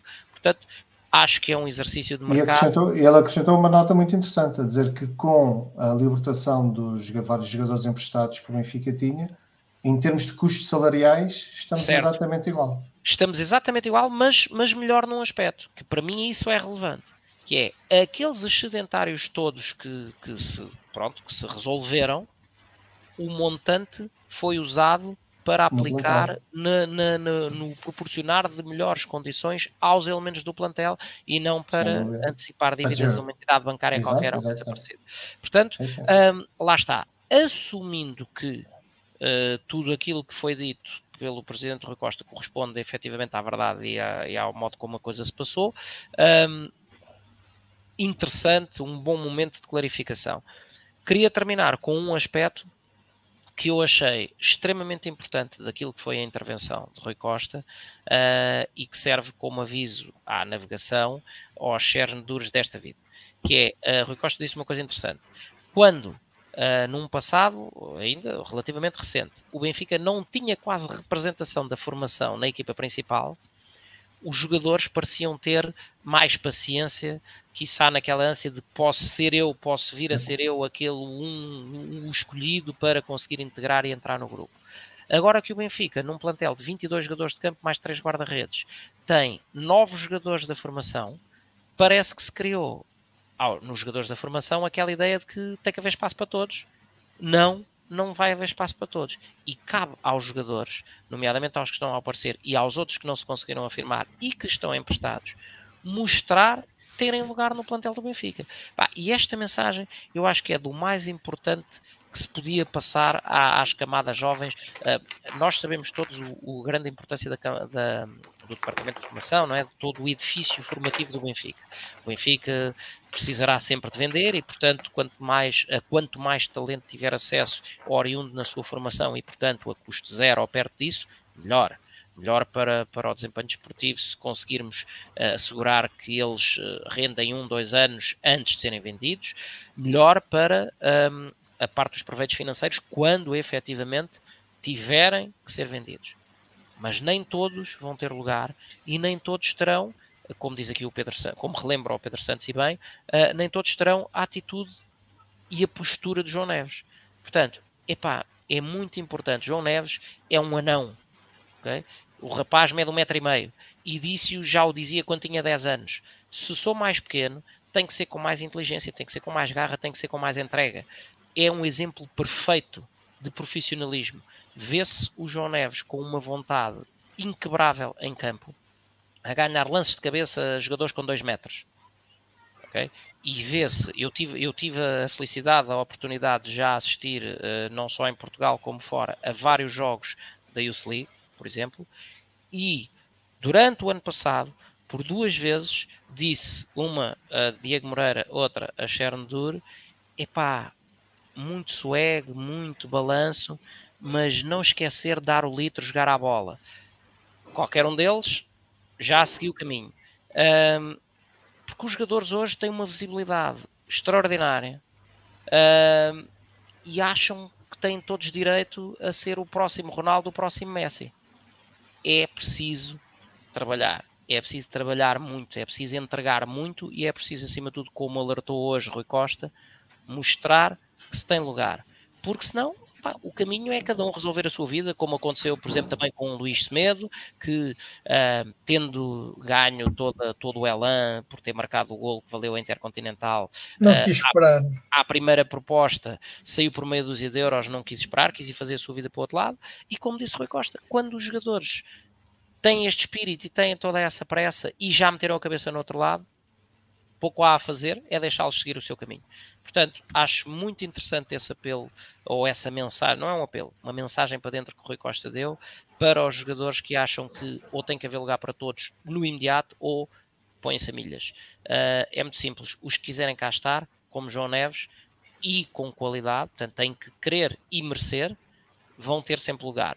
Pá, os outros que acham que não têm, não têm que, que investir do seu tempo e do seu suor para uh, mostrar que merecem lugar, é seguir o seu caminho. Portanto, uh, overall, uh, sobre esse aspecto, acho que foi bastante positiva a intervenção de Rui Costa hoje.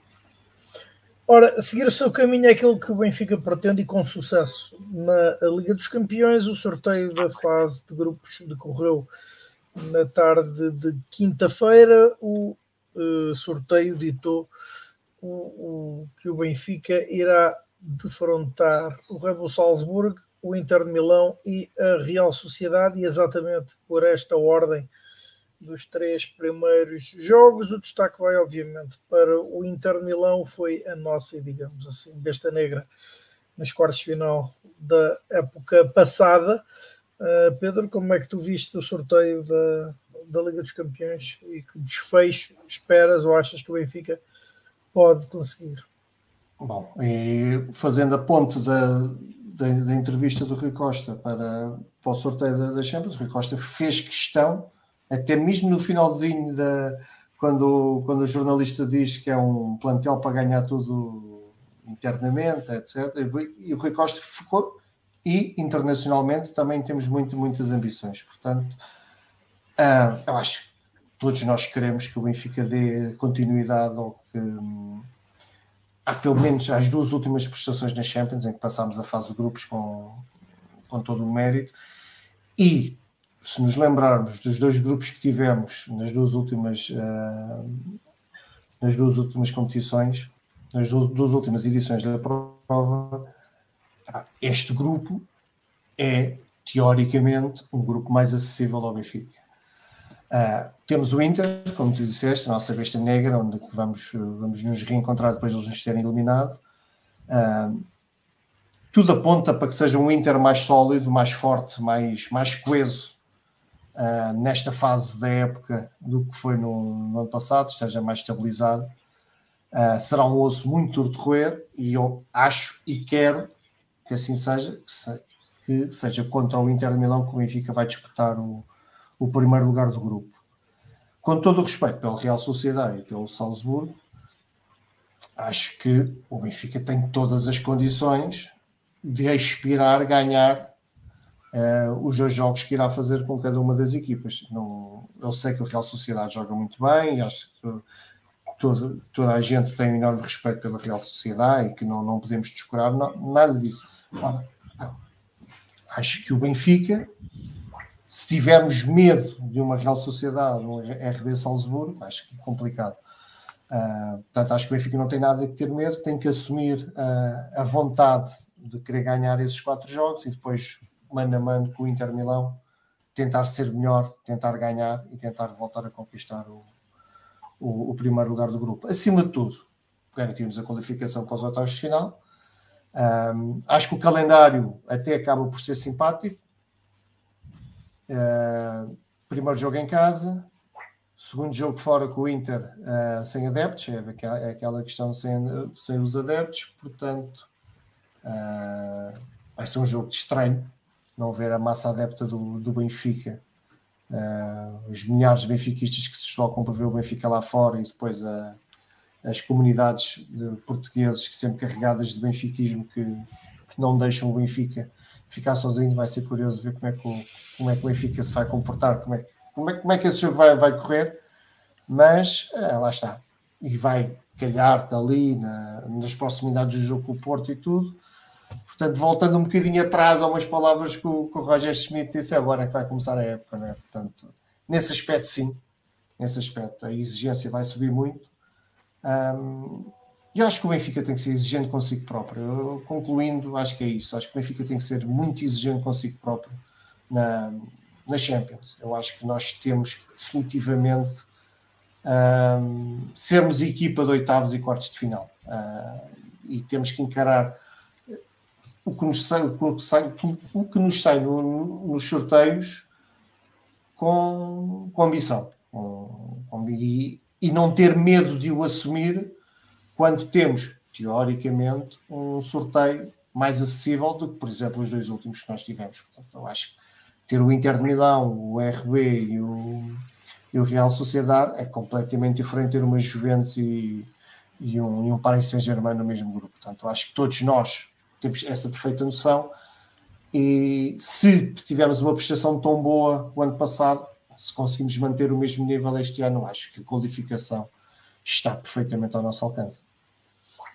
Ora, tu, Carlos, que comentário um, merece o sorteio? É um, é um, sorteio, é um grupo com algum equilíbrio. Se não vejamos, uh, nós e Inter, em teoria, as equipas mais fortes, uh, mas por exemplo, a equipa do Pote 4 é a Real Sociedade, tem um plantel mais caro que o nosso. Portanto, pois, uh, okay. Há, efetivamente, há efetivamente um, um, grau de. Eu aqui discordo um bocadinho do, do Pedro, porque um, o Benfica tem-se dado bem com, com estes grupos, que lá está como o ano passado, com o PSG, com os Juventus, quando há uh, um tubarão declarado. Eu percebo, percebo isso, percebo perfeitamente isso que estás a querer dizer. Um PSG. Costumamos uh, ter melhores prestações, costumamos encarar melhor, mais de frente esses, esses jogos. Um, se recordarmos, por exemplo, contra o Barcelona, uh, vencemos no Estádio da Luz com uma grande noite de Darwin e fomos empatar debaixo de uma tempestade. Um jogo que poderíamos ter ganho se não fosse o nosso Messi dos Alpes falhar um gol de baliza aberta no último minuto. O ano passado empatámos duas vezes com o PSG, vencemos sem mácula, uh, independentemente da menor folga dos resultados, vencemos exibicionalmente sem mácula a Juventus duas vezes, e portanto eu, eu pessoalmente aprecio um, quando, quando o Benfica tem grupos sem, sem nenhum desgraçadinho, uh, embora uh, lá está, nos grupos que, são, que sejam muito equilibrados, uh, há sempre um potencial maior de tanto ficar em primeiro como ficar em último. olhando a este caso em específico, pela valia dos adversários, Sim, o Inter foi o ano passado a nossa besta negra, mas uh, não esquecer uh, o contexto. Ponto 1, um, em função daquilo que era, que era o futebol que vínhamos exibindo, um, ficou uma clara sensação que poderíamos ter ido um pouco mais além. Uh, o jogo em casa, que dita a nossa derrota, a única na fase de grupos, a única no, na Champions do ano passado, um, acontece naquela semana fatídica em que o Benfica perde três jogos seguidos e, e pronto. E, e a equipa estava animicamente uh, muito mal, há que dizê-lo com frontalidade, uh, e acabou por se salvar no jogo uh, em San Siro, onde eu felizmente estive presente, conseguindo empatar depois de estar a perder 3-1, um, porque senão teria sido a quarta derrota seguida. Jogo esse em que os adeptos, com aquele seu rico comportamento do, do arremesso de tochas para o relevado, uh, trouxeram para já por muito que, que, que, me chamem maluco, mas quem lá esteve percebeu isso. Uh, tiveram, na minha ótica, uh, responsabilidades diretas naquilo que se passou em campo, que o Benfica tinha acabado de fazer o 2-1 uh, e estava a reagir uh, e aquele, aquilo trouxe uma quebra e uma descontração, uma desconcentração aos jogadores que viram, foram vistos vários jogadores em campo a olhar para cima para as bancadas a tentar perceber o que é que estava a passar e o Benfica logo a seguir então sofre o 3-1, ainda assim consegue levar o jogo para 3-3 e evitar o que seria a quarta derrota seguida, mas ficou efetivamente aquele aquele gostinho amargo de que poderíamos ter feito mais qualquer coisa. Uh, mas vamos ter o jogo, uh, lá está, o jogo em Milão, onde eu desta vez não poderei ir, nem eu nem ninguém, porque vai ser uh, o jogo sem público, o que vai, obviamente, sem público não, sem adeptos do Benfica, o que vai, obviamente, favorecer e muito o Inter. na minha ótica, este tipo de grupo, seja o Inter ou seja quem for, disse o mesmo ano passado, uh, vencer os três jogos em casa, okay? portanto, começar a ganhar com o RB Salzburgo, uh, a seguir a deslocação a Milão sem adeptos. Uh, para mim, dada essa, essa circunstância de um jogo sem adeptos, vou assumir como jogo de tripla, mas, mas, mas quero que o Benfica uh, entre com a, com a atitude para uh, tentar claramente vencer o jogo e acho que não, não é despiciente pensar em trazer pontos de, de Milão. Depois, o duplo confronto com a Real Sociedade. Primeiro em casa, uh, depois fora. Uh, portanto, se, se cumprir uh, a, minha, a minha teoria, a minha vontade de ganhar os jogos em casa, o Benfica culminaria a terceira jornada com duas vitórias e, portanto, uh, segue-se a deslocação, com duas vitórias pelo menos, e segue-se a deslocação uh, ao terreno da Real Sociedade, onde o Benfica tem, obviamente, que jogar para ganhar. Uh, e, portanto, um, depois a recepção ao Inter, onde, mais uma vez, em casa, vamos ter que fazer aquilo que não conseguimos fazer o ano passado, nessa tal semana fatídica, mas ganhar o jogo. Ah, uhum. Uh, e, e à partida, a deslocação à Áustria, que fica para, para a última jornada. Uh, se o Benfica nos presentear com uma prestação ao nível do que fez estes dois últimos anos, será uma jornada onde o Benfica uh, já estará espero eu, com, com pelo menos uma mãozinha no apuramento e, portanto, que não seja um jogo devido à morte. Uh, mas, portanto, em resumo, acho que o Benfica tem tudo para conseguir fazer três vitórias em casa, ir ganhar ao terreno da Real Sociedade uh, e apontar uh, pelo menos empates, quer em Milão, quer na Áustria. E, portanto, acho que é um grupo que lá está, é difícil. Um, o nosso apuramento dar-se mais ou menos cedo vai, obviamente, depender do que se passa nos outros resultados do, dos outros jogos. O que não havendo o tal tubarão declarado uh, fica mais difícil de prever. Uh, mas espero, uh, estou convicto que o Benfica vai seguir em frente rumo aos oitavos, uh, porque obviamente ainda hoje, ainda hoje Rui Costa voltou a deixar isso bem claro e eu concordo, concordo efetivamente com aquilo que foram as palavras de Rui Costa, que é, todos nós sabemos o quão difícil é uh, apontar a uma final, por exemplo, mas o que é a grandeza do Benfica e, e, e os objetivos de, de privilegiar a vertente esportiva era criminoso o Benfica não colocar isso como um objetivo a que, Benfica, a, que a equipa se propõe, a que o clube se propõe. Portanto, sonhar com isso. Um, eu espero nunca mais ver presidente algum a dizer que, que olhar a uma, a uma final de Champions são ambições tolas. Não é? Portanto, uh, sim, é muito difícil, sim, é quase impossível. Tudo isso, certo? Mas sim, é para tentar. E para tentar olhar para uma coisa dessas, obviamente passa por um, ganhar uh, um lugar na fase eliminar da prova e, portanto, passar a nossa fase de grupos.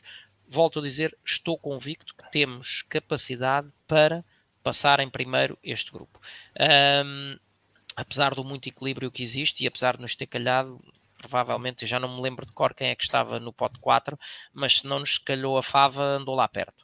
Uh, e portanto, grupo forte, grupo equilibrado, uh, mas há Benfica para passar, sem sombra de dúvida e começar em casa uh, é positivo. Começar em casa sem ser com aquele que foi o ano passado da nossa besta negra, sem ser o Inter, porque isso ia aumentar Uh, do, no plano mental. No plano desportivo, a pressão de ganhar o primeiro jogo é a mesma.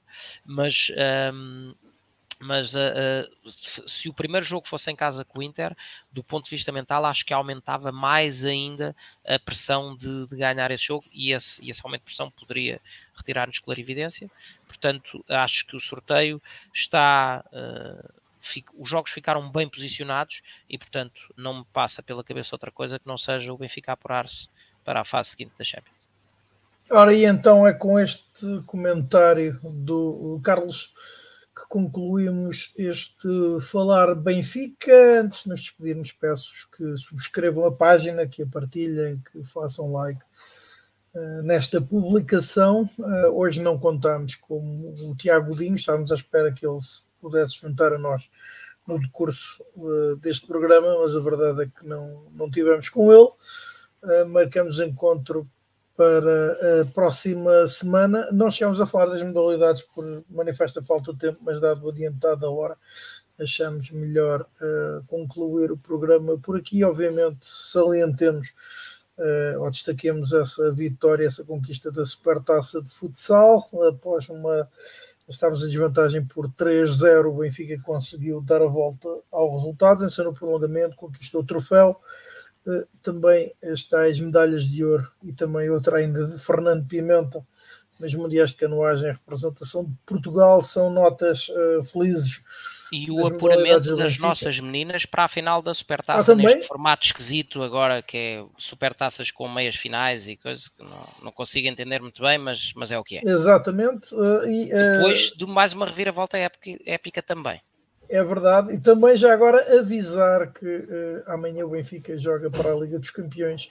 É a primeira. No Seixal, uh, feminina, primeira eliminatória. Uh, gostaríamos que o maior número de pessoas fosse deslocasse então ao Benfica Campos para apoiar a equipa campeã nacional de futsal, de, perdão, de futebol feminino e, e então em meu nome, em nome do Pedro do Carlos e certamente também do Tiago. Marcamos encontro convosco para a próxima semana e nos despedimos então mais este Falar Benfica. Até lá. Saudações Benfica.